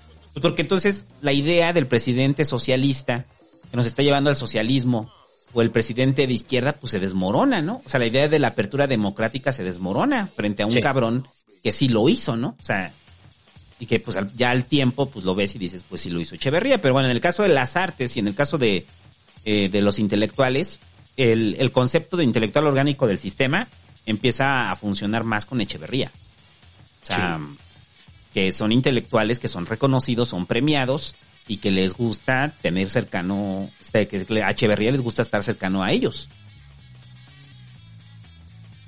Sí, y, y por eso te digo, o sea, en- si tú lo ves incluso en, como en el, en el imaginario, pues Echeverría dicen, pues sí, pero fue buen sexenio, o sea, no fue tan malo, era de izquierda, ¿no? O sea, la economía ya venía mal, o sea, hay justificaciones, de hecho, al tema de, bueno, el PG no critica tanto a Echeverría, no, no, no le da. No, nunca ¿Tú le he ves que dado lo a- madrié? No, no, O sea- jamás ha madreado a Echeverría, ¿no? Yo no, lo, o sea, no, yo creo que sí, alguna vez sí lo ha comentado y lo ha mencionado, yo creo que sí, pero, pero, Pero no en con la no magnitud del- casi no, igual que a Cedillo, o sea, como que ellos, con ellos no.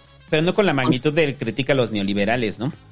Sí, o sea, con, con Cedillo sí, pero no tanto, porque ya lo hemos explicado que pues al final le debe un chingo, ¿no? O sea, les, les dio mucha jugada política a ellos. Ajá. A toda la izquierda. Pero en este caso con Echeverría es más el tema de la... Te digo que también lo dijo todos los presidentes. Bueno, no, Ruiz Cortines, no, él era buen presidente, ¿verdad? Así, como a él sí lo sacó, como que también se ve en Ruiz Cortines, pero también por supuesto que en Echeverría. O sea, por eso casi no le da, a Echeverría casi no le da. Sí le ha dado, pero leve. Leve. Sí. Y bueno, ya eso es de, de educación. Entonces, muchachos, usted, si usted va, están poniendo ahí de que si se le debe su beca de Conacida a Echeverría, pues sí. Y nuestra educación CCHera. Ajá. Y, este. La Cineteca, si usted ha ido a la Cineteca, fue proyecto de Echeverría. Ahí saludos al David, güey, si escucha esto, güey. Este, lo siento, Pallino. La Echeverría, el Echeverría está metido en la Cineteca. Eh, y ya, a ver, este más es anecdótico. Echeverría, lo que decíamos que como buen psycho killer, es, este, era workaholic. Workaholic en extremo, ¿no? O sea, si usted conoce a alguien adicto al trabajo, así cabrón, pues Echeverría decía, quítate que ahí te voy. No, este sí se la mata al PG ¿eh? también. Ajá, se la, o sea, y aparte pues estaba bien físicamente, ¿no? O sea, Estaba, estaba entero, pues estamos hablando que... ¿Cuándo nació Echeverría? Ah, pues hace 100 años, en, en el 1922. Para 1970... ¿cuántos tenía 48, 48. 48. Estaba entero. Sí, estaba en... No, pues era- Estaba tronco, o sea, y usted lo ve ahí, ya le dije, se quita el saco Echeverría y está mamado. Sí, no, no, estaba entero, ¿no? Si el PG ya está entrando a los 70. sí, yo sé. Sí, no, no hay comparación, con razón. Sí, no, y, y, y- y- El PG trabaja mucho. o al menos se para muy temprano. Sí, pero Echeverría lo que dicen es que las reuniones que tenía con su gabinete, que tenía con su equipo, eran reuniones de hasta 10 horas. Y que de, el, eso lo cuenta el José Agustín, güey, que dice que, el, que, que no meaba. Que había un chiste que decían, el presidente no mea. o sea, que, Ah, sí. que estaban en reuniones y, y no iba al baño, güey. Y que los No, tenía no ahí. güey. Y que de parte dicen que Echeverría, hay un video de Echeverría que le llama, no me acuerdo quién le llama, pero le llama a un funcionario, bueno, un secretario suyo, güey. O sea, para prácticamente para decirle, ya estamos trabajando, ¿eh? O sea, Sí. Entonces, a las 5 de la mañana, ¿no? Una cosa así, 6 de la mañana. acá, güey, y, y Echeverría se Los hizo- llamaba bien pinche temprano. A ver, los necesito a todos en mi oficina a las 6 de la mañana. Porque vamos a dar una No, este, para la conferencia mañanera, ¿no? Sí. Sí, estaba cabrón. Y Claro. luego también los desvelaba, ¿no? Ajá, los desvelaba. Llegaba a desveladas. O sea, sí, sí era manchado, ¿no? No, y lo que dicen es que se divertía. O sea, que, que Echeverría genuinamente se divertía viendo cómo se Viéndolo trastornaban. Ajá, viéndolo sufrir, ¿no? Viéndoles a tratar de agarrarles el ritmo, ¿no? Ay, saludos a todos los amigos que trabajan en la 4T. Sí, eso es un ritmo de Davis. Esos son ritmos, ¿no? O sea, Ay, no mamadas. eh. Sí, sí, ahí luego algún día platicaremos de esas historias, pero sí, en la 4T sí son workahólicos. Usted duerme, vive, come, cena, trabajo de la 4T. Se despierta el otro día y a las 5 de la mañana ya le está marcando el presidente de ¿A dónde vienes? Ya estamos acá. Dijo a las 5, son las 4.30. Pues ya párate. Lo que sí no son tan desvelados, eso sí. Ay, no, me, Trabajan, trabajan hasta las 12, una, pero no, no trabajan en la madrugada, pues. me- me acordé del Raulito, porque el pinche Raulito traía el echeverrismo ahí a todo lo que da, güey. Madre, güey, también. A las 5 mañana. me mandaba mensaje de... Pues no mames, güey. Pinche Raúl, güey, a las 5 de la mañana, güey. Te marcaba a las 7 y que te decía, no, yo ya estoy hasta bañado. Y ya. No, pues ya. Sí, pero no aguantaba en la noche. Sí, la noche ya era como... La noche ya como que a las 10 decía yo ya me voy, y es cuando uno empezaba lo chido, pues. Ajá, exacto. Y ya ya te colgaba el teléfono a las 10, ya, ya no te contestaba a las 10, ¿no? Pues bueno, Echeverría sí. Echeverría te llamaba, no había WhatsApp, pero qué bueno, imagínate, hubiera, les hubiera hecho la vida todavía más miserable con un WhatsApp. en su grupo de difusión, ¡pum! a sus secretarios. Nos vemos en 40 minutos en la oficina. Un domingo a esta hora. Pobres güeyes, güey. No, está bien. Yo, yo, yo, yo respeto mucho a la banda que es adicta a su trabajo, güey. Yo, yo no, yo no, no, no, no, no, no. O sea, así que a las 10 de la las veces que me lo hacía el Raúl, güey, no mames. ¿Saben qué horrible es trabajar en domingo a las 10 de la noche? Sí, no mames. Entonces, este, pues así, así era, así era Echeverría. Y además, le, sí, sí los humillaba, así era mamón, ¿no? Dicen que sí era manchadito. Con Sí. sus, con sus, este, pues con, en general, pues con todos los empleados del gobierno, ¿no? Que sí era manchadito. Los humillaba, los- se burlaba de ellos. Ajá. Sí, sí era, era buleador, pues claro. Pues tenía todo el poder. Todo el poder. Pero bueno, podría haber elegido no serlo. Y ya el, el asunto, a ver, lo, lo, sí que sabes que lo de los viajes lo puse antes, pero va después lo de los viajes. Es que De hecho, ya nos brincamos el halconazo. El halconazo realmente sucede en su segundo año, ¿no? Ajá. Es en el set- Bueno, antes de cumplir el segundo año. Sí, nos brincamos el halconazo, ¿verdad? Bueno, El sí. halconazo. Y vámonos Pero, pero entendiendo que estamos en una narrativa, eh, porque hace rato decíamos eh, que sí, pues sí, sí creían en él, pero también lo comentamos que a pesar del halconazo, el halconazo después se fue, se fue abriendo y se fue sabiendo qué chingado sucedió y cómo se dio con los años, no, no fue tan este, hay que recordar que incluso hubo una comisión de la verdad en, en el año 2000. Eh, si quieres habla ya de una vez del halconazo. Pues este, pues más de lo mismo del 68, en el, en, este, más de lo mismo del 68, de una represión a un grupo de estudiantes, pero ahora a través de, bueno, en el 68 fueron los guantes blancos y acá pues fueron este, eh, el halconazo. Y siempre no nos vamos a cansar de, recomendar la película de Roma, para que, porque además toda la película de Roma se, se desarrolla en el sexenio de Echeverría y tiene dos cosas muy sintomáticas de ello. Una es precisamente el halconazo y es una buena. Yo no, no coincido este con, con el santo porque él dice que es como el rojo amanecer de, de, de este Cuarón. Yo digo, no, no, no, más bien es, él sí cuenta más la historia de lo que está pasando en el sexenio, lo ves, lo vives, lo, lo entiendes. Y por ejemplo, hay otra escena donde se ve un cerro que está, este, eh, rapado, porque antes a los cerros los rapaba, bueno, los, ¿cómo, cómo decirlo? O sea, sí, los rapaban, pues, para poner letras, para poner anuncios y sobre todo anuncios políticos. Esto lo, lo inventó el PRI. Ya después fue así de, no, no se pasen de verga, o sea, ¿cómo, ¿cómo vas a rapar un cerro? Pero en ese entonces rapaban los cerros, no lo comentamos en el tema de Echeverría. Pero en la película de Roma que sale, ¿no? La- sale el cerro rapado de Echeverría y también sale el halconazo, ¿no? Entonces, se hace esta, se hace esta, este, mm, eh, represión, una represión muy fuerte, pero oculta, ¿no? O sea, oculta, no se sabía quiénes eran los halcones, solo sabía que era un grupo, este, pues obviamente de choque, pero es que también era- eran conceptos nuevos. Ajá. Eran conceptos nuevos, realmente. Sí, que, que bueno, que, que surgieron con el batallón Olimpia, ¿no?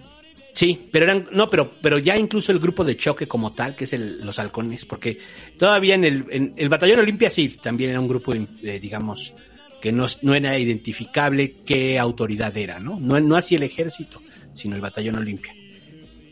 Entonces estaba, se estaba como inventando, pues, este, este rollo de las, de los grupos de choque, eh, al menos en, en ese estilo. Y bueno, pues este, pues, pues la gran, o sea, es la gran mancha de, de, es la gran mancha de este, la más grande. Bueno, es que después viene la Guerra Fría, ¿no? Después viene la Guerra Fría, pero... La Guerra Sucia. Digo, la Guerra Sucia, perdón, y que también es súper cabrona, ¿no? Que ahorita vamos a hablar de eso.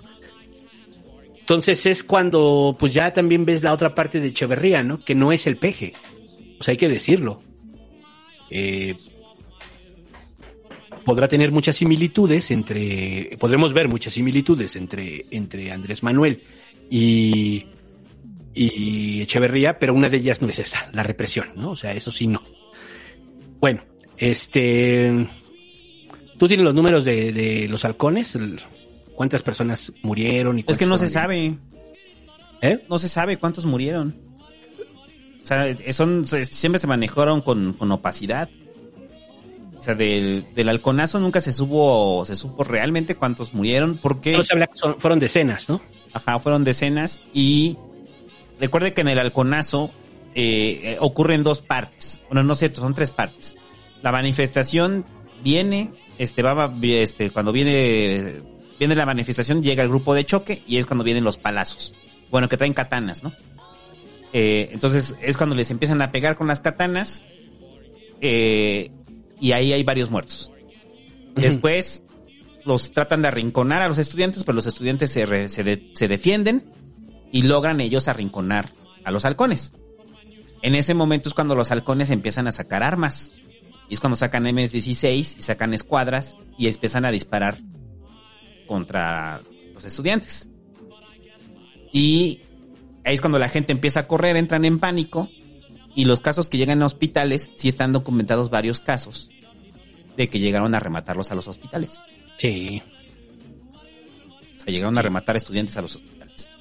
Eh, ahí hay casos de como de, de personal médico que escondieron a los estudiantes. Y está bien cabrón ese pedo. O sea, que los escondieron. Porque se empezó a correr la noticia de que venían por ellos, ¿no? Entonces, muchas de las cosas que, que, que pareciera contradictorio es, y que se lo preguntan, ¿no? O sea, es el pedo de que si, si Echeverría quería, como ten- todas sus acciones estaban encaminadas a ganarse a la, a la juventud o a la comunidad universitaria, ¿por qué autoriza el halconazo? Son de esas cosas que no se explican, ¿no? ¿Por qué lo autoriza, güey? ¿Quién sabe? Si, si, o sea, no era como echar por la borda todo lo que se había hecho. Sí, porque además no tiene justificación, ¿no? O sea, en el 71, pues qué, o sea, todavía en el 68 decías, nos van a arruinar los Juegos Olímpicos, etcétera, ¿qué van a pensar de nosotros en el extranjero? Ya se están pasando de pendejos. Pero aquí qué? O sea, aquí qué? ¿Cuál, cuál realmente es la motivación política para ese tipo de, de reacción, no? Sí, o sea, No eran tantos estudiantes, o bueno, sí eran un chingo para la época, 10.000, ¿no? Entonces, pues sí eran un chingo para la época. Y bueno, también a los periodistas les dieron, ¿no? Ajá. Sí, entonces, esa es como una de las grandes incógnitas, ¿no? ¿Por qué? ¿Por qué lo hizo? O sea, ¿por qué lo autorizó si en caso de que lo haya autorizado Echeverría? Supongamos que no lo autorizó Echeverría y salió de control, pues eso tuvo que haber pasado por el presidente. Ya estamos diciendo que es un México en el cual el presidente todo pasaba por él. Lo es todo. Entonces, tuvo que haber una aprobación sobre eso. Y no solo eso, la formación. O sea, digo que lo, lo que hace Cuarón en Roma con que, que muestra cómo se forman a los halcones, está, está documentado, pero no sabemos a ciencia cierta si fue así, ¿no? Eh, pero lo que sí es que hubo un preparativo. Y es que además lo que sí lo quisieron ocultar. O sea, sí lo quisieron ocultar, ocultar, ocultar. Hasta que ya, de ya no pudieron ocultarlo más de que, de que sí había sido un grupo entrenado por, por el gobierno. Ese grupo entrenado por el gobierno, este, eh, fue el que estaba preparado para hacer otras cosas. No solo para eso, sino para hacer otro tipo de represiones.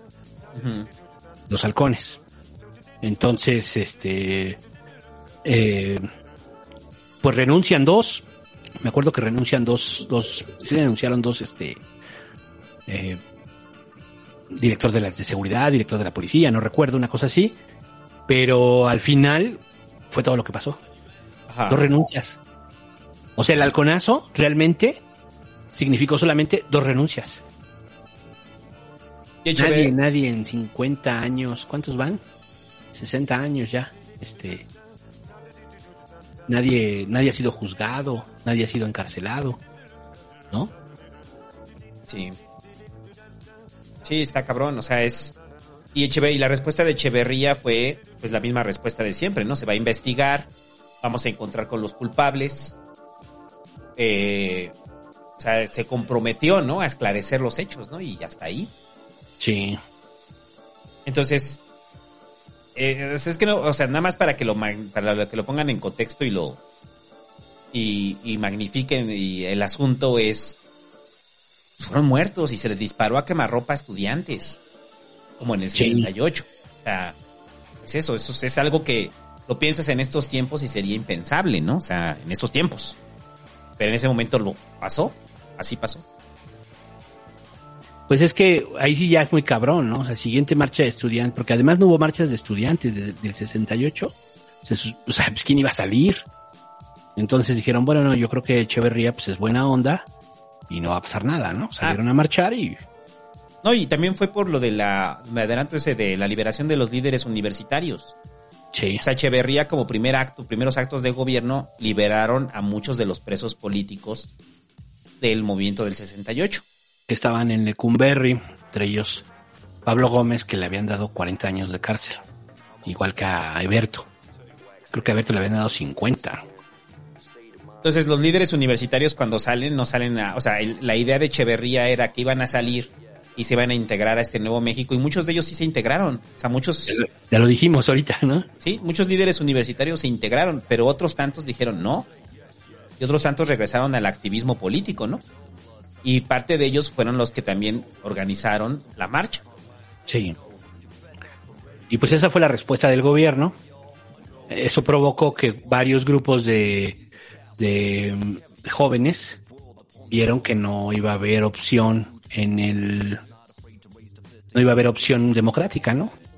Y bueno, esto ya lo hemos hablado en la historia de las izquierdas y pues varios se van a la guerrilla. Varios se van a la, a la, a la guerrilla porque ya no iba a haber opción. O sea, el, el gobierno Ajá. te está diciendo, no, aquí no hay opción, ¿eh? O sea, aquí tú te quieres levantar ni madres. Aquí todos me respetan, ¿por qué tú no? Aquí todos me obedecen, ¿por qué tú no? Y eso fue, ¿no? Ajá. Y muchos se van a la, y deciden irse a la guerrilla, tanto la guerrilla urbana como en la guerrilla en los estados, ¿no? Sí. Sí, porque, o sea, eso ya te lleva a lo que platicamos sobre la guerrilla, este, en Guerrero y la Liga 23 de septiembre. Ahora, ¿se vuelve importante el tema de la Liga? Sí. Se vuelve importante porque entonces sí se empiezan a manifestar. No es que todos los estudiantes de- o todos los que venían de los movimientos estudiantiles 68, 71 se fueran a la guerrilla. De hecho, es un porcentaje pequeño. Ajá. Es un porcentaje pequeño. Y también la guerrilla recluta por sus propios medios, campesinos, obreros, gente de sindicatos, etcétera, que también está hasta la madre o que también tienen, pues, se quieren aventar una guerrita con el gobierno, ¿no? Entonces, este, pues, el gobierno, pues dice, ah, no entienden. Ah, sí, así va. Y entonces comienza la guerra sucia.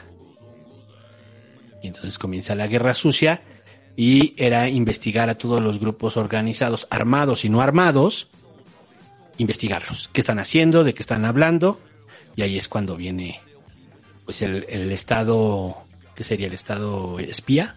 ¿Qué sería el... El estado espía, el estado que infiltra, Ajá. que infiltra los movimientos y los, o sea, los infiltra por dentro, los infiltra, perdón, para poder detenerlos y los desaparecidos de la guerra sucia, ¿no? Sí. O sea, de repente ya tenían la información de infiltrados que estaban en los movimientos, aparecían las fuerzas, aparecía el ejército y los secuestraban, ¿no?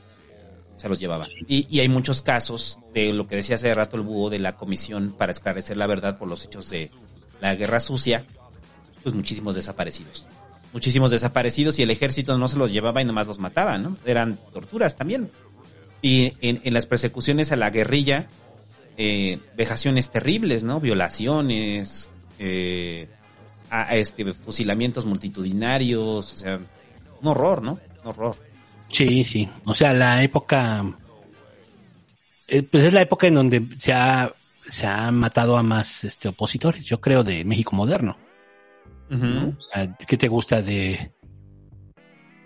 de, de qué será? ¿De Cárdenas? O de. Sí, de Cárdenas para, para, para acá, pues ese ha sido el sexenio donde más se, se mataron opositores.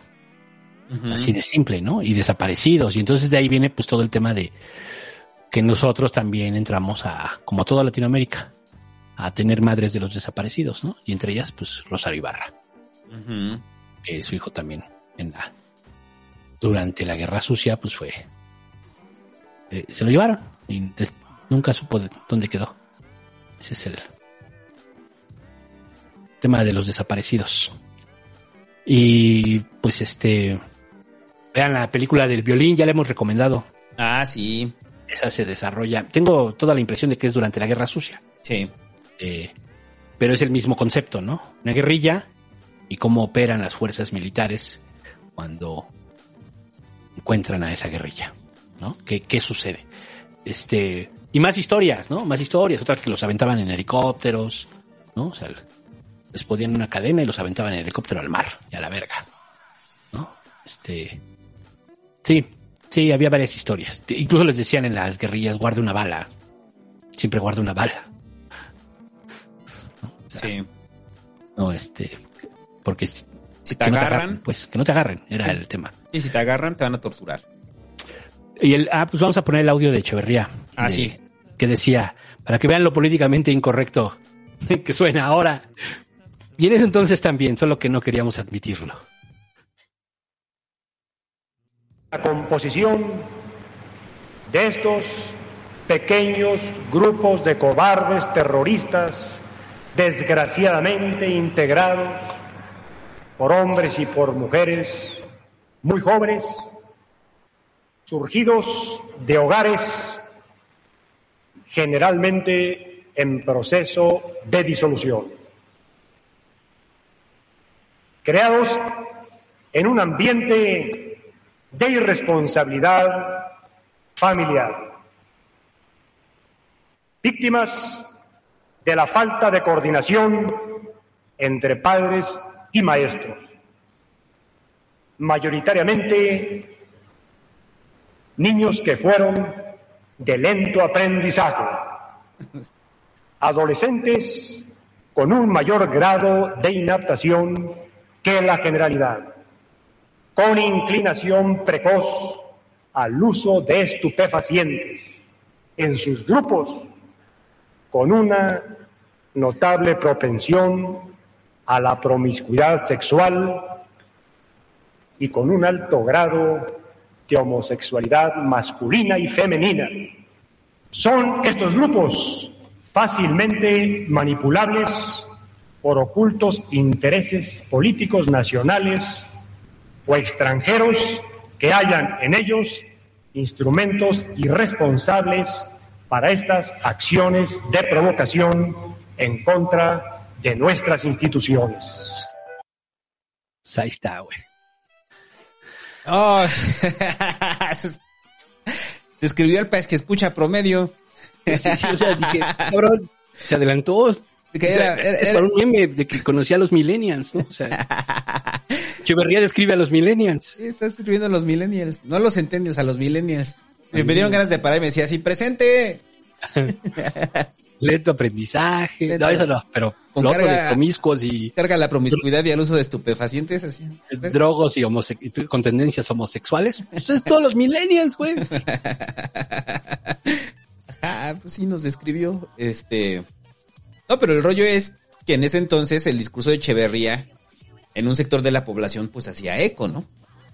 Porque usted pensará que, o sea, ocultaron la información y en ese entonces recuerde que el control de los medios pues estaba con Televisa, ¿no? Entonces, hasta antes de lo de Garza Sada, pues Televisa se cuadraba con el presidente, ¿no? No, todavía después. Pero con Garza Sada sí le hicieron, o sea, sí Televisa le hizo la...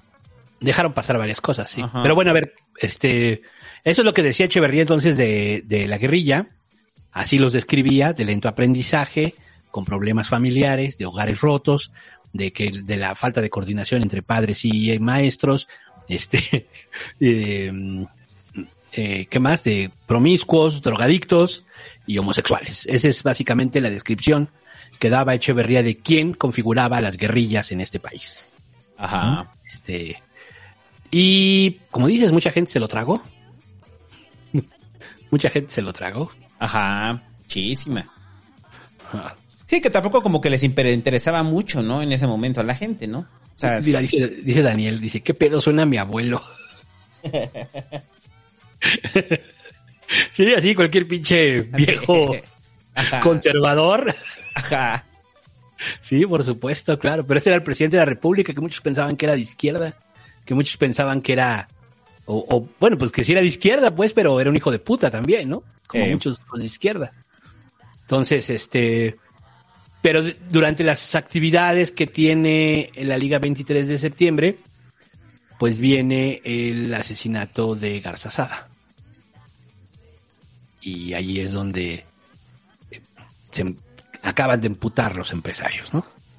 Ajá.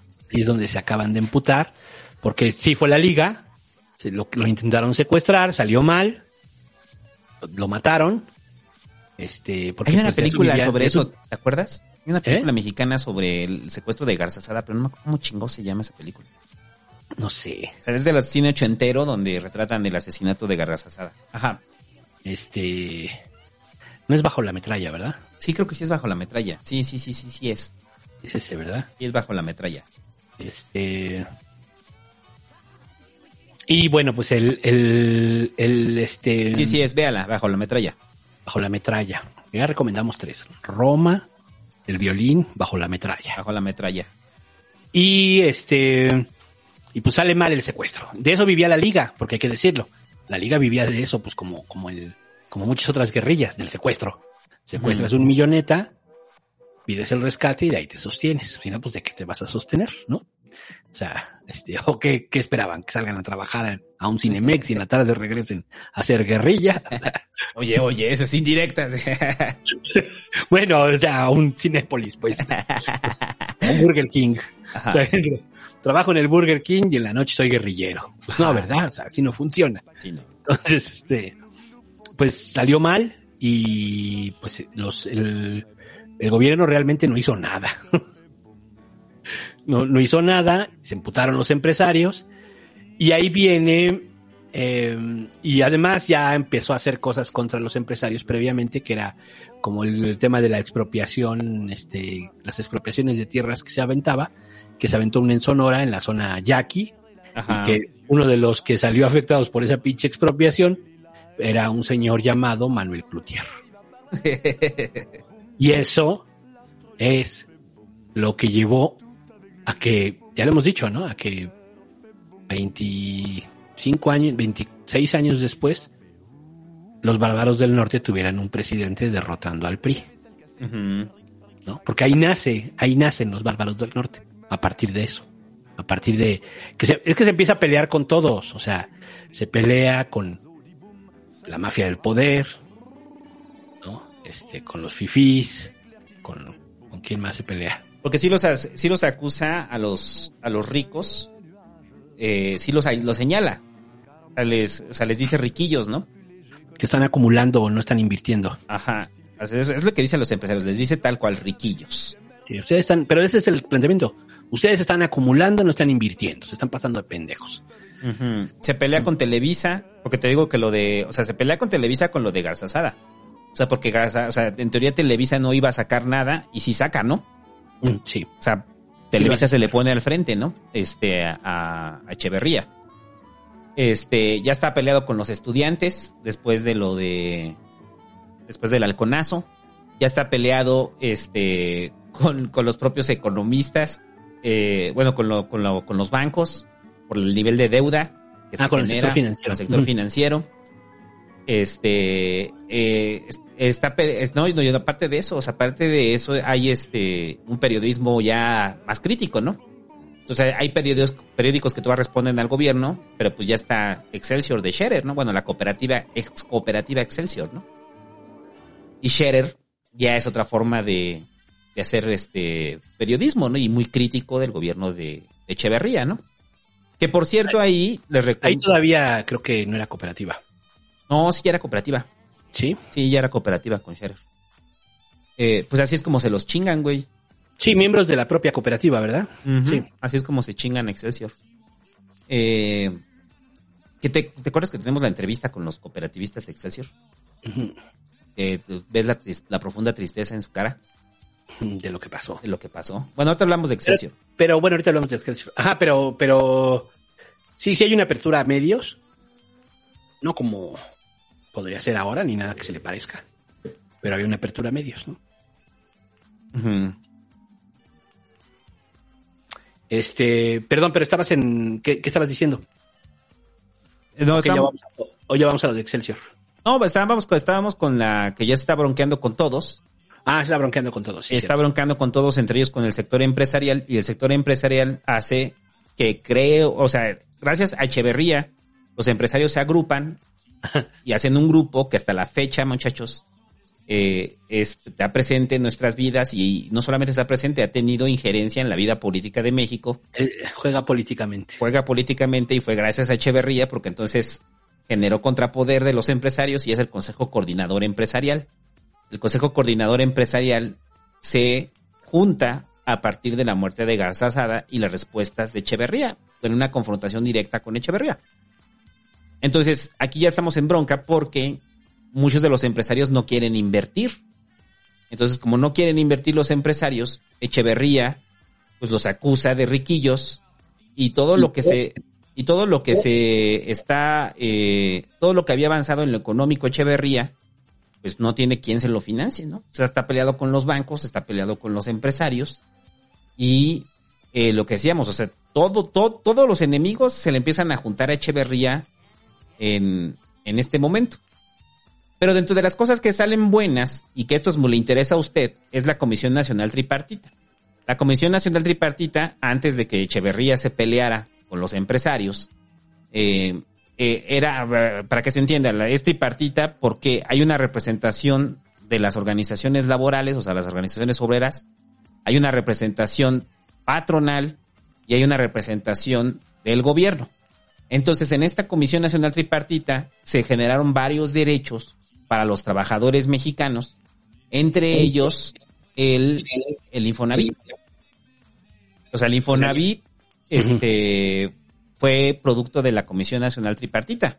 Si usted ahorita goza de un crédito Infonavit, fue de un acuerdo que, que, que son de esas venas que tiene Echeverría, que son eh, comunistas, bueno, que parecieran comunistas, ¿no? O sea, el, el rollo de...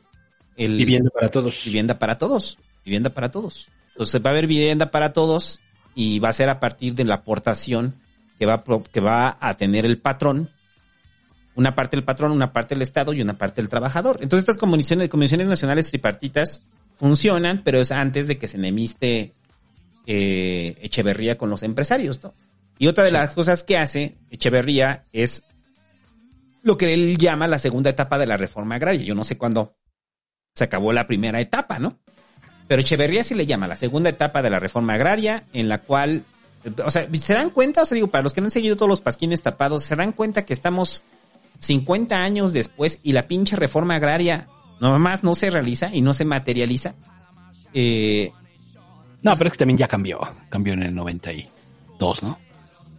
no, no, no, yo digo del 20 al, al, de 1920 a 1970.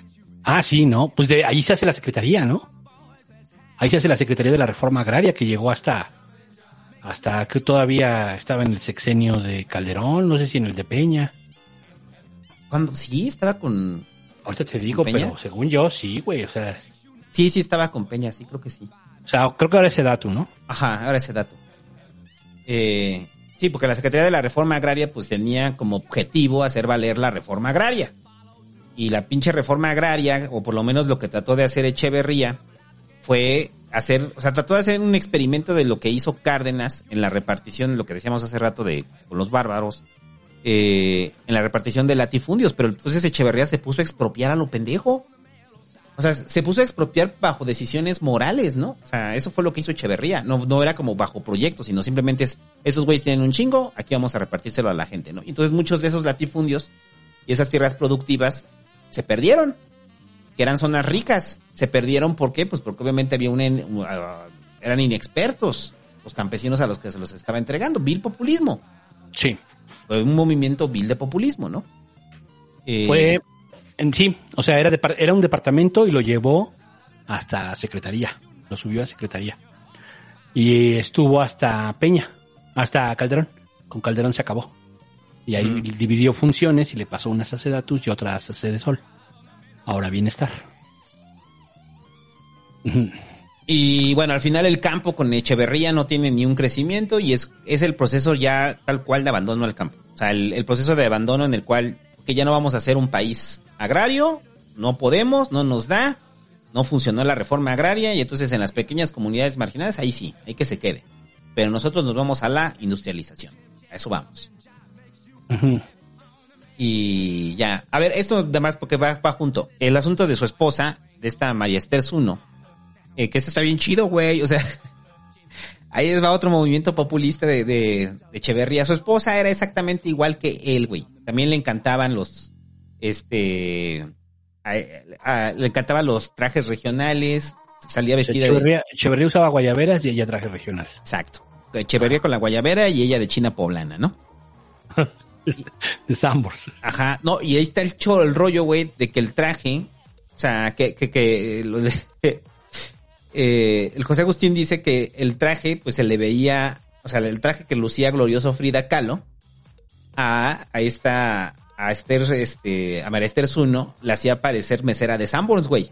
Y por eso, en los setentas, a las meseras de Sanborns les decían las estercitas.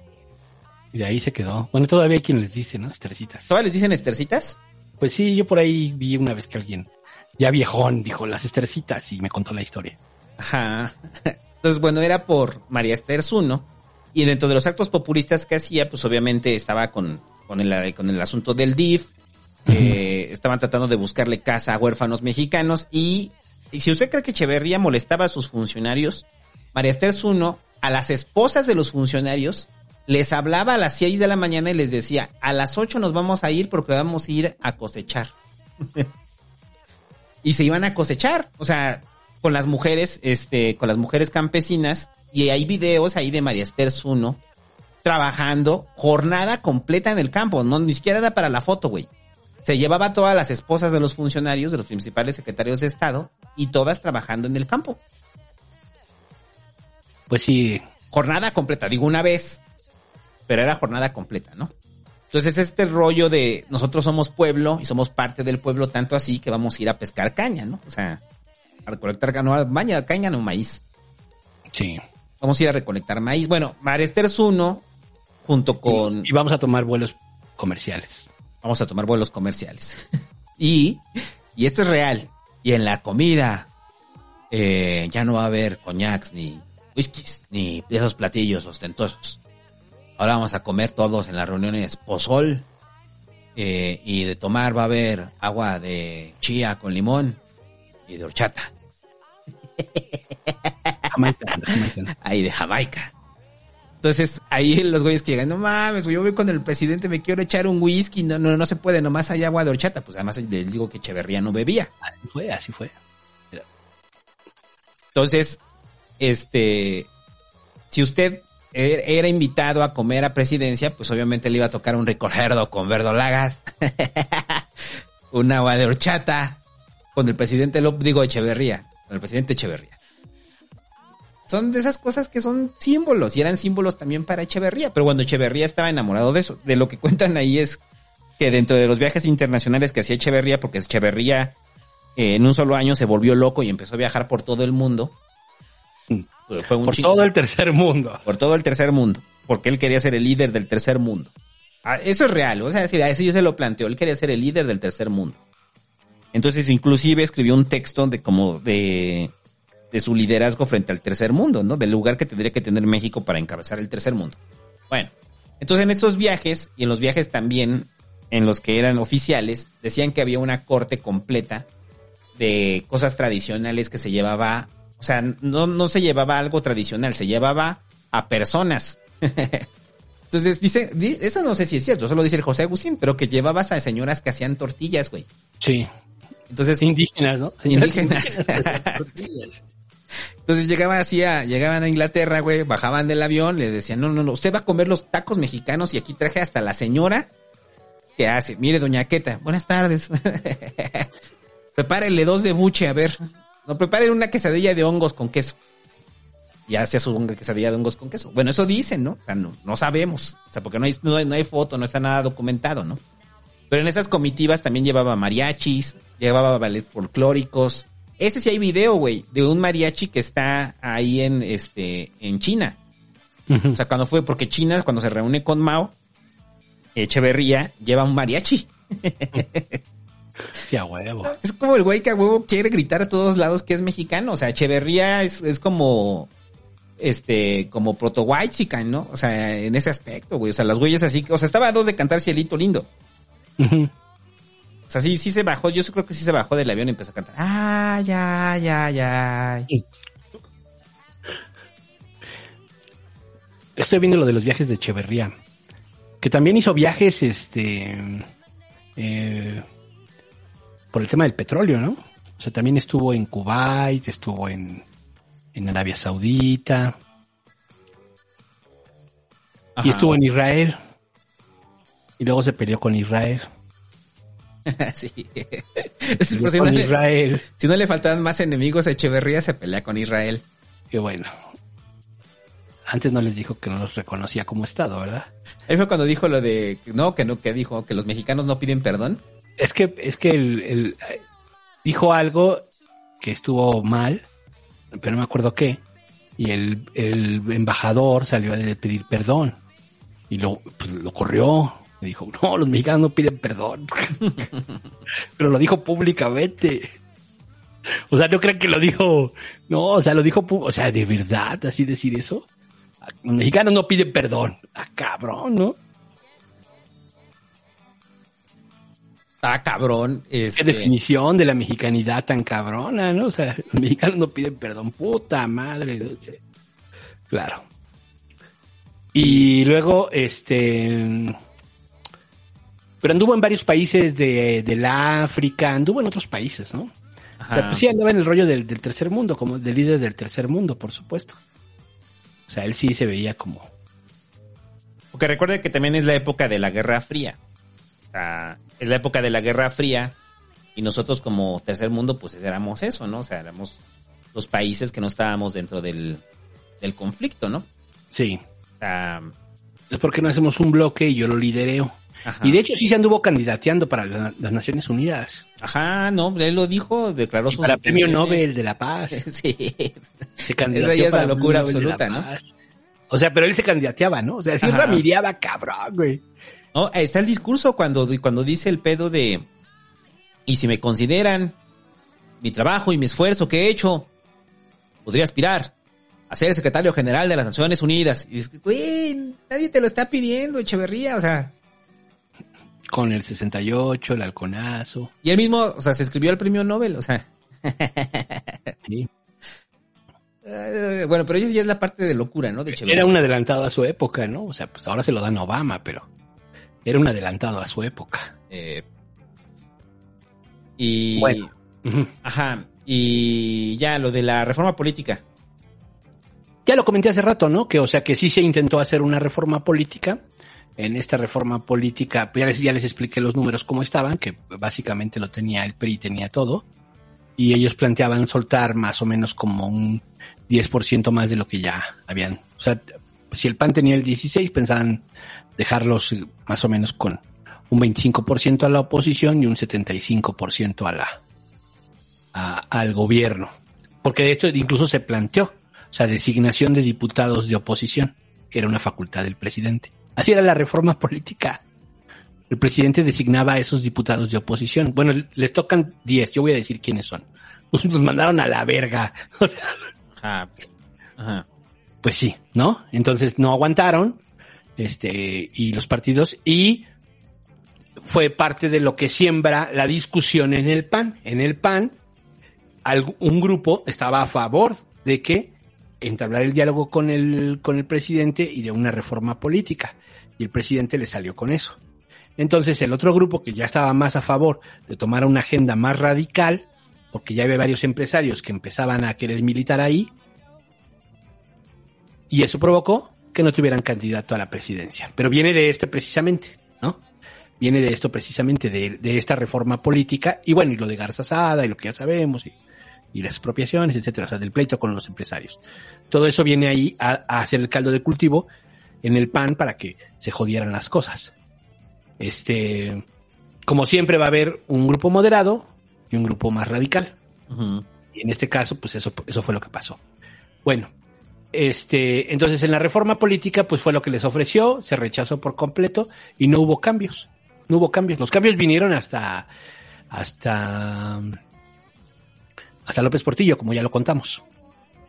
Este, luego viene la comisión. A ver, ¿qué más? Eh, lo de, a ver, esto es para la parte de que se quiere ser líder del tercer mundo y el líder socialista, que nos lleva al socialismo. Recuerde que por ese entonces se dio el golpe de Estado en contra de Salvador Allende en Chile. Ah, sí. Y de las cosas, pocas cosas buenas que hizo Echeverría fue traerse a la viuda de Salvador Allende y darle asilo a un montón de gente, a un montón de chilenos que escapaban de la dictadura. A la par también se reunió, o sea, visitó Cuba, bueno, visitó La Habana y se reunió con Fidel. Había una buena relación de cordialidad con, con Cuba. Y recuerde que venimos de tiempos, eh, o sea, no tenía mucho que acababa de pasar la crisis de los misiles cubanos, ¿no? Y Pero es que daban, do- daban dobles mensajes, al mismo tiempo combatían la guerra sucia, o sea, hacían la guerra sucia, pues. Ajá. Pero daban ese, dobles mensajes. ese era el mensaje que quería mandar, ¿no? O sea, el mensaje, el mensaje que quería mandar era que en Latinoamérica él eh, estaba eh, junto con eh, lo que decía del sueño bolivariano de adolescente, ¿no? O sea, tratando de unificar a la izquierda latinoamericana, ¿no? Él. Está cabrón. Y Creer eso, ¿no? O sea, pinche ego, no mames. era el ego desproporcionado de Echeverría. Sí. Bueno, y... Eh, ah, bueno, lo de Scherer y Excelsior. Este, ver, no va a ser rápido. Scherer se volvió un periodista, bueno, eh, el periódico Excelsior. eh, hasta el momento no había, o sea, les recomiendo mucho que le- lean el, el Vendedor de Silencio de Cerna, porque ahí habla de la época previa, ¿no? O sea, de la época con, con Díaz Ordaz y con la época con Miguel Alemán. Eh, cómo, cómo funcionaba el periodismo en México, ¿no? O sea, cómo los líderes de opinión y los columnistas dependían completamente del poder. Bueno, que también no ha cambiado mucho ¿no? en esos tiempos, pero hay un, hay un- en esos tiempos, pero hay un poco más de periodismo crítico, ¿no? No, pero por ejemplo, el papel lo tenían ellos, lo tenía el Estado. O sea, desde ahí, ¿no? No hay papel, güey. Y no hay papel. Y a Excelsior lo estrangulaban con el papel para poder imprimir, porque Excelsior era muy crítico de Echeverría, ¿no? Entonces, eh, el papel lo controlaba el Estado, estaba así en la ley. Estaba así en la ley. El papel para el periódico lo controlaba el Estado, solo él te lo podía vender. Entonces, Excelsior, pues había veces que no salía el tiraje, habían tenido, tenían que sacarlo de, de, de otra forma, pero llega un momento en el que Echeverría, pues al parecer tenía la piel delgada con la crítica de Scherer y este da un golpe en Excelsior, ¿no? Y lo que hacen es, eh, porque sí fue por la decisión cooperativa, güey, la decisión cooperativa fue el cambio de dirigencia en Excelsior. Y entonces hubo presiones dentro de los propios agremiados y los propios cooperativistas de Excelsior para que echaran a Scherer. Sí, o sea, sembraron un grupo disidente, pues, eso fue lo que hicieron. Ajá. Y ese, y ese grupo Sembraron un grupo disidente. disidente y le dieron fuerza, le dieron dinero y y echaron a Scherer. Y entonces a partir de ahí Excelsior pues deja la línea crítica. Pero pues Scherer no se quedó así y fundó Proceso, la revista Proceso, la actual revista Proceso. La Pero ya después, ¿no? Ese ya es en los ochentas, ¿no? No. No se los luego, 70. luego. Sí, fue no. luego, luego. Sí, Proceso es setentera, ¿no? Porque es Proceso y después Este, también por esas fechas se junta la jornada, se, se funda uno más uno, 76. Entonces, Del 76. Entonces a lo mejor sí ya fue con López Portillo. bueno, eso da pie para que se funden después más periódicos críticos. Este, pero habla de qué tanto odiaba, este, le- bueno, le era incómodo Scherer a, a Echeverría, ¿no? Y, y qué tan intolerante era la crítica a Echeverría, ¿no? No, pues sí, era su majestad, pues ¿cómo crees? Será su majestad. Sí, y aparte en plena guerra sucia, o sea, lo que se jugaba Scherer ahí no solamente era el, la labor periodística, ¿no? Sino también la vida. Digo, lo echaron, ¿no? Pero bien lo pudieron haber desaparecido. Y ya, este, algo más de Scherer, bueno, de Excelsior. Y, y ya a partir, al final, muchachos, del sexenio de Echeverría, pasa lo que era inevitable. La devaluación. Llega la devaluación y llega la crisis económica, la primera gran crisis económica después del desarrollo estabilizador. Estamos endeudados. Echeverría se avienta el rollo de, antes de irse, de devaluar la moneda, el peso cae, este, el peso cae al, se duplica el dólar. Este, Recuerden que habíamos platicado que durante en el- en- con Ruiz Cortines se pone a 12.50 el dólar. Y él promete, lo voy a poner ahí para que pasemos, va a pasar mucho tiempo y no va, no va a volver a subir el dólar. Y lo cumplió. Y eso fue, no, y se lo cumplió gracias al desarrollo estabilizador. Y, lo, bueno, y se cumplió pues durante 20 años, se mantuvo a 12.50 el dólar. ¿Cuándo acabó esto? Cuando con Echeverría. Y ahí se le va a 20, a- primero a 20 pesos, ¿no? A Y 20 luego- pesos el dólar. Y luego a 25. Ahorita pensará, ah, pues está en eso, no. Ahorita cuesta 20 mil pesos, ¿te acuerdas? No olvide eso. En ese entonces eran 20 pesos. Pasó de 12.50 a 20 pesos. Y luego, pero luego además tuvo este, ¿cómo se llama? Inflación. Tuvo inflación bien cabrona, ¿no? Porque se puso a imprimir dinero.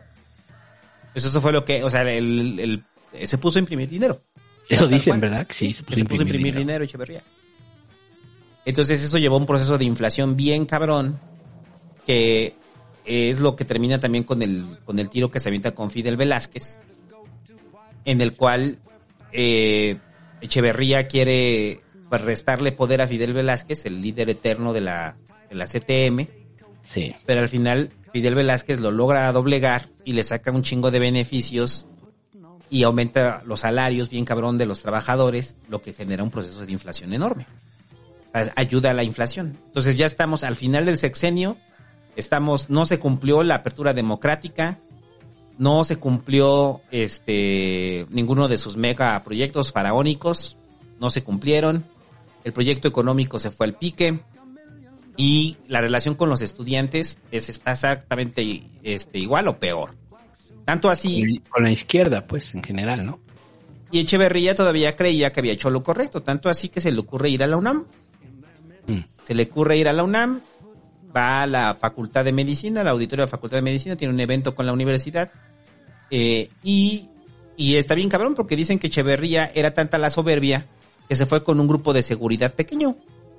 O sea, se fue con un grupo de seguridad pequeño porque pensó que iba a llegar a la universidad y pues le iban a aplaudir, ¿no? O sea, después de, de haber este elevado el presupuesto, de haber creado varias universidades, pues los estudiantes en la UNAM, güey, le empiezan a chiflar. Le- tanto le empiezan a chiflar a Echeverría que cuando sale del auditorio lo están persiguiendo y le avientan un piedrazo, ¿no? Y ese piedrazo, Echeverría mismo lo dice, güey. O sea, dice, ese piedrazo me pasó rozando y me abrió la cabeza. Este, si me no hubiera... tenía pelo. No tenía pelos, entonces me pegó en el cuero cabelludo y me hizo sangrar. Pero, dice, si me hubiera pegado, le dice, pum, me rompe el cráneo. Y le digo, sí, cabrón, qué bueno.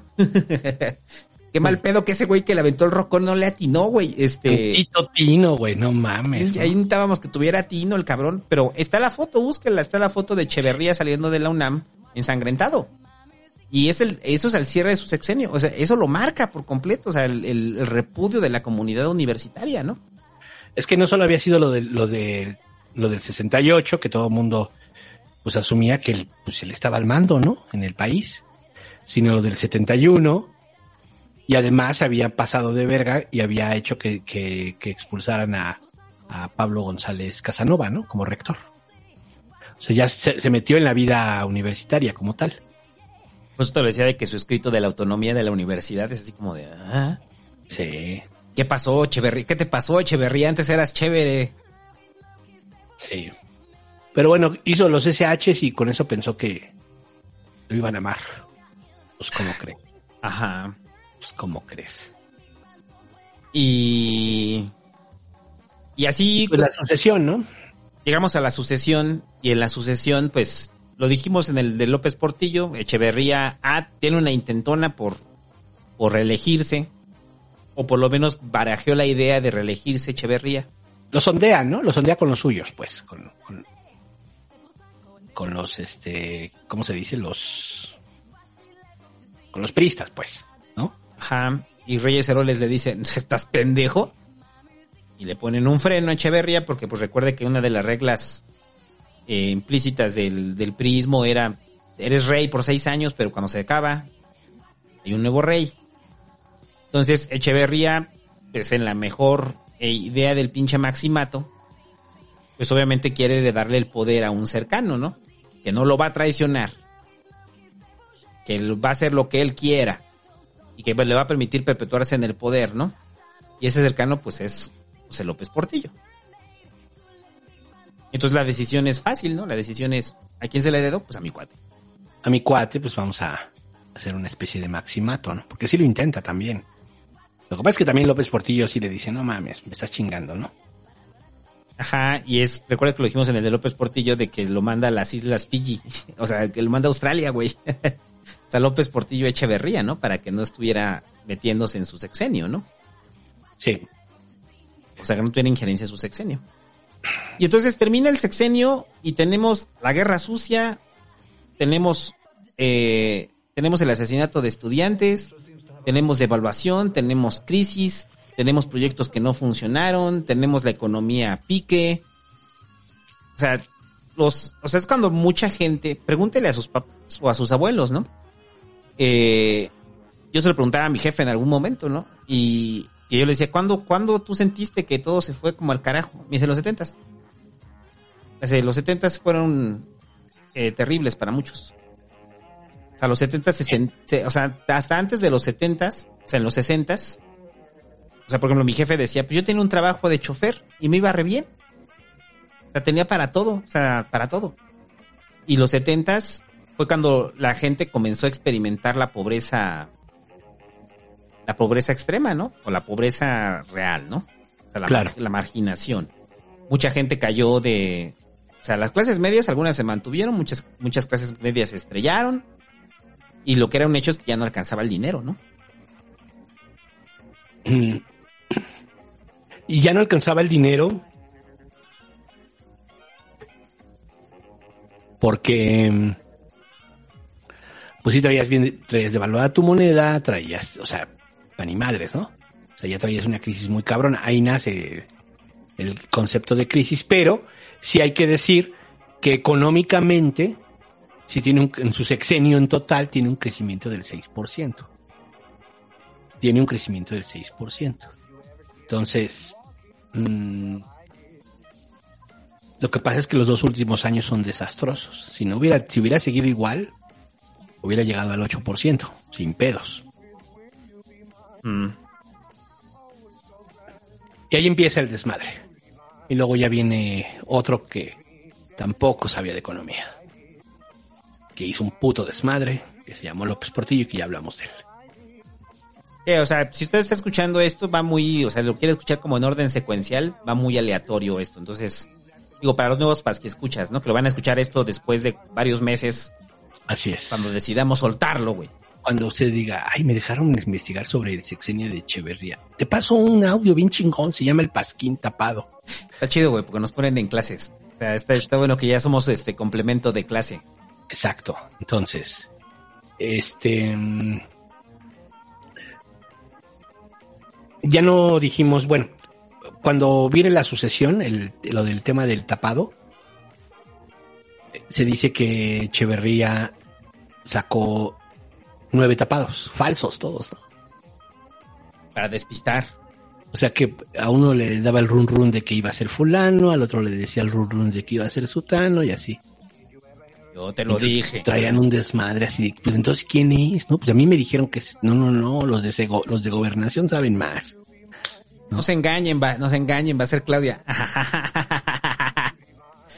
Pero Y pues, entonces, exacto, exacto, no se engañen, va a ser Claudia, ¿no? Madres, güey. ah, pero entonces eh, tienes un amigo tabasqueño que te puede cuidar el changarro, se llama Dan Augusto López O Javier May. o Javier May. Aguas, ¿eh? Ah, sí, Agua. yo sigo diciendo que aguas con Dan Augusto, ¿eh? Aguas, aguas. Pero bueno, este. Ya no dijimos aquella anécdota. Bueno, la diremos cuando sea el sexenio de, de Díaz Ordaz, que es el siguiente programa. Este. Esta de que. mm, se veía todos los días al espejo y cuando se rasuraba y se cacheteaba y decía, tonto, tonto, tonto, ¿por qué? ¿Por qué a él? Pero al final estaba chévere, este Díaz Ordaz muy feliz, ¿no? Sí, sí, porque se burlaban de él, porque cuando le iba mal, pues salía a celebrar. Hagan de cuenta como Calderón, ¿no? Así. Ajá. Cuando el peje la caga, Calderón sale, ja, ja, ja. En Twitter, no había Twitter, pues. Ajá. Imagínate el Twitter de, de Díaz Ordaz. Ajá. Sí, diciendo, cagando, diciendo cómo la caga este güey, ¿no? Sí, o sea, dicen que así se reía en público y, y de él, ¿no? Sí. Pero bueno, este, mm, pues ya. Este fue el sexenio de Echeverría. Cien años de maldad. 100 años de maldad y ahí sigue Echeverría. Feliz cumpleaños al expresidente Echeverría. Esperemos que pronto te vayas al infierno, carcamal. no sé, güey. Yo, yo trato de recuperar como cosas buenas de cada sexenio, güey, pero de Echeverría sí te da para abajo, ¿no? O sea, está cabrón. Sí. Así es igual que López Portillo, güey. O sea, te da para abajo. Es, es una pinche suma de errores. Y la megalomanía de un cabrón. O sea, la soberbia de Echeverría. Y lo repito, o sea, es el psicópata en el poder. El psicópata en el poder, eso es Echeverría. Comportamiento psicopático. Tal cual. Entonces, Sí. este es el pasquín. Ah, pero, pero ahí está saliendo la foto de Carlos Fuentes con Echeverría bien feliz, güey, dándole la mano. Son de esas cosas que dices, pinche Carlos Fuentes, cabrón. Hasta Paz, güey, hasta Paz todavía fue más, tuvo más, este, dignidad, cabrón. O sea, porque Paz se va a fundar Vuelta, ¿no? Sí. Y desde Vuelta es bien crítico, ¿no? O sea, Echeverría. El tema es que nadie los leía. Ajá. Sí, se leían entre ellos. Sí, se leían entre ellos. Sí, pero Fuentes, Fuentes no ocultaba sus simpatías por Echeverría, ¿no? O sea, cosas que pensar, muchachos. Digo, después recapacitó Fuentes y demás, ¿no? Pero cosas que pensar. Eh, y ya, eh, pues ya para terminar, el... Si usted va a escuchar después es el de López Portillo. ¿No crees que este es el... O sea, es, sí es tal cual el punto donde podemos eh, eh, encontrar que se echa a perder todo, que se va a la mierda todo? Sí, este es. Este es, ¿no? Sí, pudo haber hecho algo mejor López Portillo, por supuesto que sí. Pero por supuesto que sí. Cuando éramos ricos. Todavía había, o sea, era como eh, tuvimos una baja muy cabrona, pero seguimos teniendo con qué. Pudo haber hecho algo más López Portillo, sí, pero no. O sea, eso se acabó de hundir, pero aquí empieza. Aquí es el quiebre de muchas cosas. Al menos con López Portillo tuviste la reforma política. Aquí no tuviste nada, güey. O sea, bueno, sí, las cosas que hemos comentado, ¿no? Sí, de Con educación, Los sí. SHs, y los, los premios de literatura, este, todo esto que Chapingo, todo esto que hemos dicho. Sí. Pero aún así, es demasiada maldad. Mal gobierno, o sea, un pinche gobierno represor, o sea, es todo, cabrón, es todo. Represor, antidemocrático. Es todo, es todo. Sí, entonces por eso te decía ese de que pregúntele a sus papás. Y déjenlos ahí en los comentarios. A sus papás, a sus abuelos que vivieron, los, abuelos. que vivieron los setentas. Este, ¿cómo fue? ¿Cómo fue para ellos los setentas? Y se van a dar cuenta de cuál era la sensación en los setentas, ¿no? O sea, de que estábamos de la chingada como país, ¿no? Ah, bueno, que también eso ya nomás lo, ya no lo dije, pero el, el- mucho de lo que se achaca también es el, el, crecimiento de la población. O sea, que el, que el modelo de desarrollo estabilizador no preveía que la población iba a crecer tanto, ¿no? Entonces, mucha de la lógica que tenía Echeverría o de lo que querían hacer era cambiar el modelo que respondiera también al crecimiento demográfico de México, porque el desarrollo estabilizador hizo que todo el mundo cogiera y tuvieran un chingo de hijos, ¿no? Entonces tuvimos una explosión demográfica entre los 60, entre los 50 y los 60, ¿no? Sí. Nació muchísima gente, ¿no? Y comenzaron obviamente los problemas de la muchísima gente. Los problemas de hacinamiento, los problemas de transporte público, sobre todo en las ciudades, es cuando surgen los peceros. Ahí nada más es como la anécdota del por qué son peceros, ¿no? Porque eran carros. O sea, eran carros que eran como taxis y cobraban un peso. Y corrían por el eje central. Sí. Entonces, entonces tú agarrabas y tomabas un pecero, ¿no? Por eso, por eso son peceros. Que cobraban un peso. Entonces la verdadera inversión en transporte público, si bien empieza con 10 hordas, cuando empieza, por lo menos aquí en la ciudad con la construcción del metro, no había una infraestructura de transporte público más allá de los camiones, ¿no? Y con Echeverría nos hizo una línea del metro. Se hicieron dos. La dos y la tres. La de Tasqueña cuatro caminos. Y la de... Que bueno, en ese entonces creo que no era así. No era toda la ruta, pero en eso terminó siendo. Y, y la de Universidad a Indios Verdes. Conectando... amb- am- ambas conectaban el norte con el sur en esta ciudad. Que es una cosa loca. Son, o sea, si tú lo analizas a nivel trazo, dices, no mames. Con Echeverría se hicieron dos. Pero aquí éramos ricos. Hay que reconocerlo. Sí, aquí tenemos varo. Sí, Ahorita eso, eso sería un proyecto fara- faraónico, ¿no? El tren Maya que este güey hizo dos líneas del metro. Sí. Y bien chonchas. Y, Y eran caras, y eran caras. No crees que eran baratas. Sí, no. Era, o sea, pues obviamente no es como. Yo creo que son más baratas ahora. Y, En fin. y ya, algo más de Echeverría. Pues no, está muy triste este sexenio. Estamos deprimidos, muchachos. Y me deprime ver que el peje se le parece tanto que es así de güey, o sea, de verdad. Pero hay que decir varias cosas, no, ¿no? No se endeuda de la misma forma tan idiota. Este eh, no es represor, ¿no? Eh, no va a faltar el que diga, ay, no, pero ¿qué? Lo de la refinería. Bueno, sí, son detalles, pues, pero en general no. Nada que ver con el modelo de, de Echeverría. Pero sí quiere madrear, sí quiere mover instituciones, por ejemplo, es algo que también Echeverría hizo, ¿no? Ajá. vamos a reconfigurar las instituciones, a como, a como yo diga. Como esto de nosotros vamos, desde acá se hace la política económica y esas cosas. Y el presidente actual es así. El presidente actual es así. Tampoco el presidente actual solo cree en una democracia de dos bandos. Echeverría solo creía en una de un bando, ¿no? Entonces no hay mucha diferencia. Cuando la democracia podría ser como de, ¿qué les gusta? ¿Cuántas formas de pensar?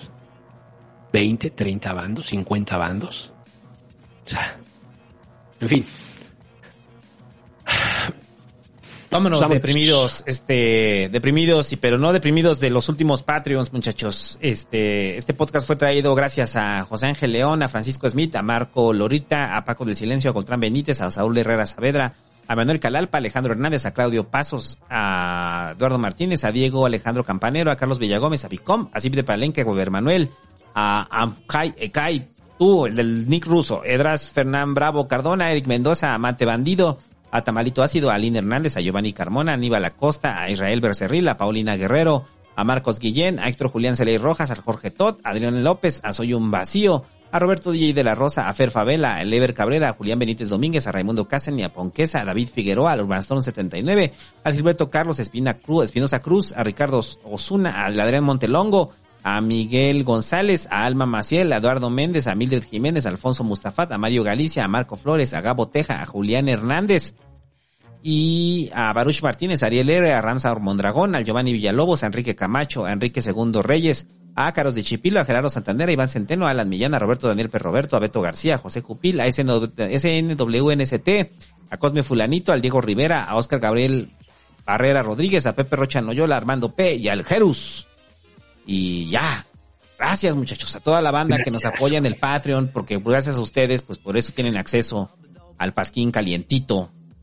Sí. Que va a tardar en salir un chingo para la para la gente. No, Ni me acuerdo cuál fue el último que soltamos de pasquín tapado para el para el ¿Quién vulgo. sabe? Pero faltan como dos. Tienen como dos, ¿no? Serían tres. Ajá, sí. Y ya, vámonos, que está bien pinche depresivo este, este Este pasquín. puto sexenio, güey. pinche Este sexenio cabrón. Está, está como para deprimirse. Este, ahí en el chat dice el tamalito así, don Noroña para presidente, ese güey va a ser el que nos va a llevar al éxito de país. A huevo. Apoyamos a Noroña. Dice Luri Hernández, saludos, gracias por sus programas, gracias a ustedes. El, la patria de cocida lesbiana que Gabo dice, economía pique, proyectos que no funcionaron, así como pinta al final de este sexenio. en ciertas cosas, ¿no? Sí. Dice el Delfín Ávila, ¿cuál era el libro de que muchas, muchas veces se basan para los pasquines tapados históricos? La tragicomedia mexicana de José Agustín. Eh, Y yo leí el de la herencia. De, ya le hemos comentado ese, ese libro, ¿no? De la herencia. De Jorge G. Castañeda. Ajá, y también busque Sexenios del Krause. Recopila bien. Ah, y la presidencia imperial de Krause. Eh, dice, ¿qué onda? Qué chido que sacaron tapado. Se me iba a hacer larguísima la semana, dice el Aníbal Bautista Costa. Igual hay otros más y ya. El Rodrigo Esteban Navarrán Cruz dice, los quiero, Búho Santo, mañana los escucho. Eh, el Beto Asensio dice, me están diciendo, ah, ese ya lo había leído. Eh, admiración a Juárez, falta de empatía. ¿Dónde lo he visto? Dice Sergio Sánchez P. Sí. Suena, suena, rima, muchachos. Suena, rima. rima. Ajá. Y ya era el año de 1976. Y esto era lo que se, se lo sonaba, muchachos. Y nosotros la queríamos cantar. Eh, pues se la queríamos cantar a López Portillo, ¿no? Ay, espérame. Ah, ahí está ya. Esta se la queríamos cantar a López Portillo, muchachos. Después de Echeverría, dijimos López Portillo. Por favor, no rompas nuestro corazón. Ya ha sufrido mucho. Echeverría nos hizo trizas. Tú no lo hagas, por favor. No lo hagas. Y no le importó. No le importó. Adiós. Adiós. Adiós. Adiós.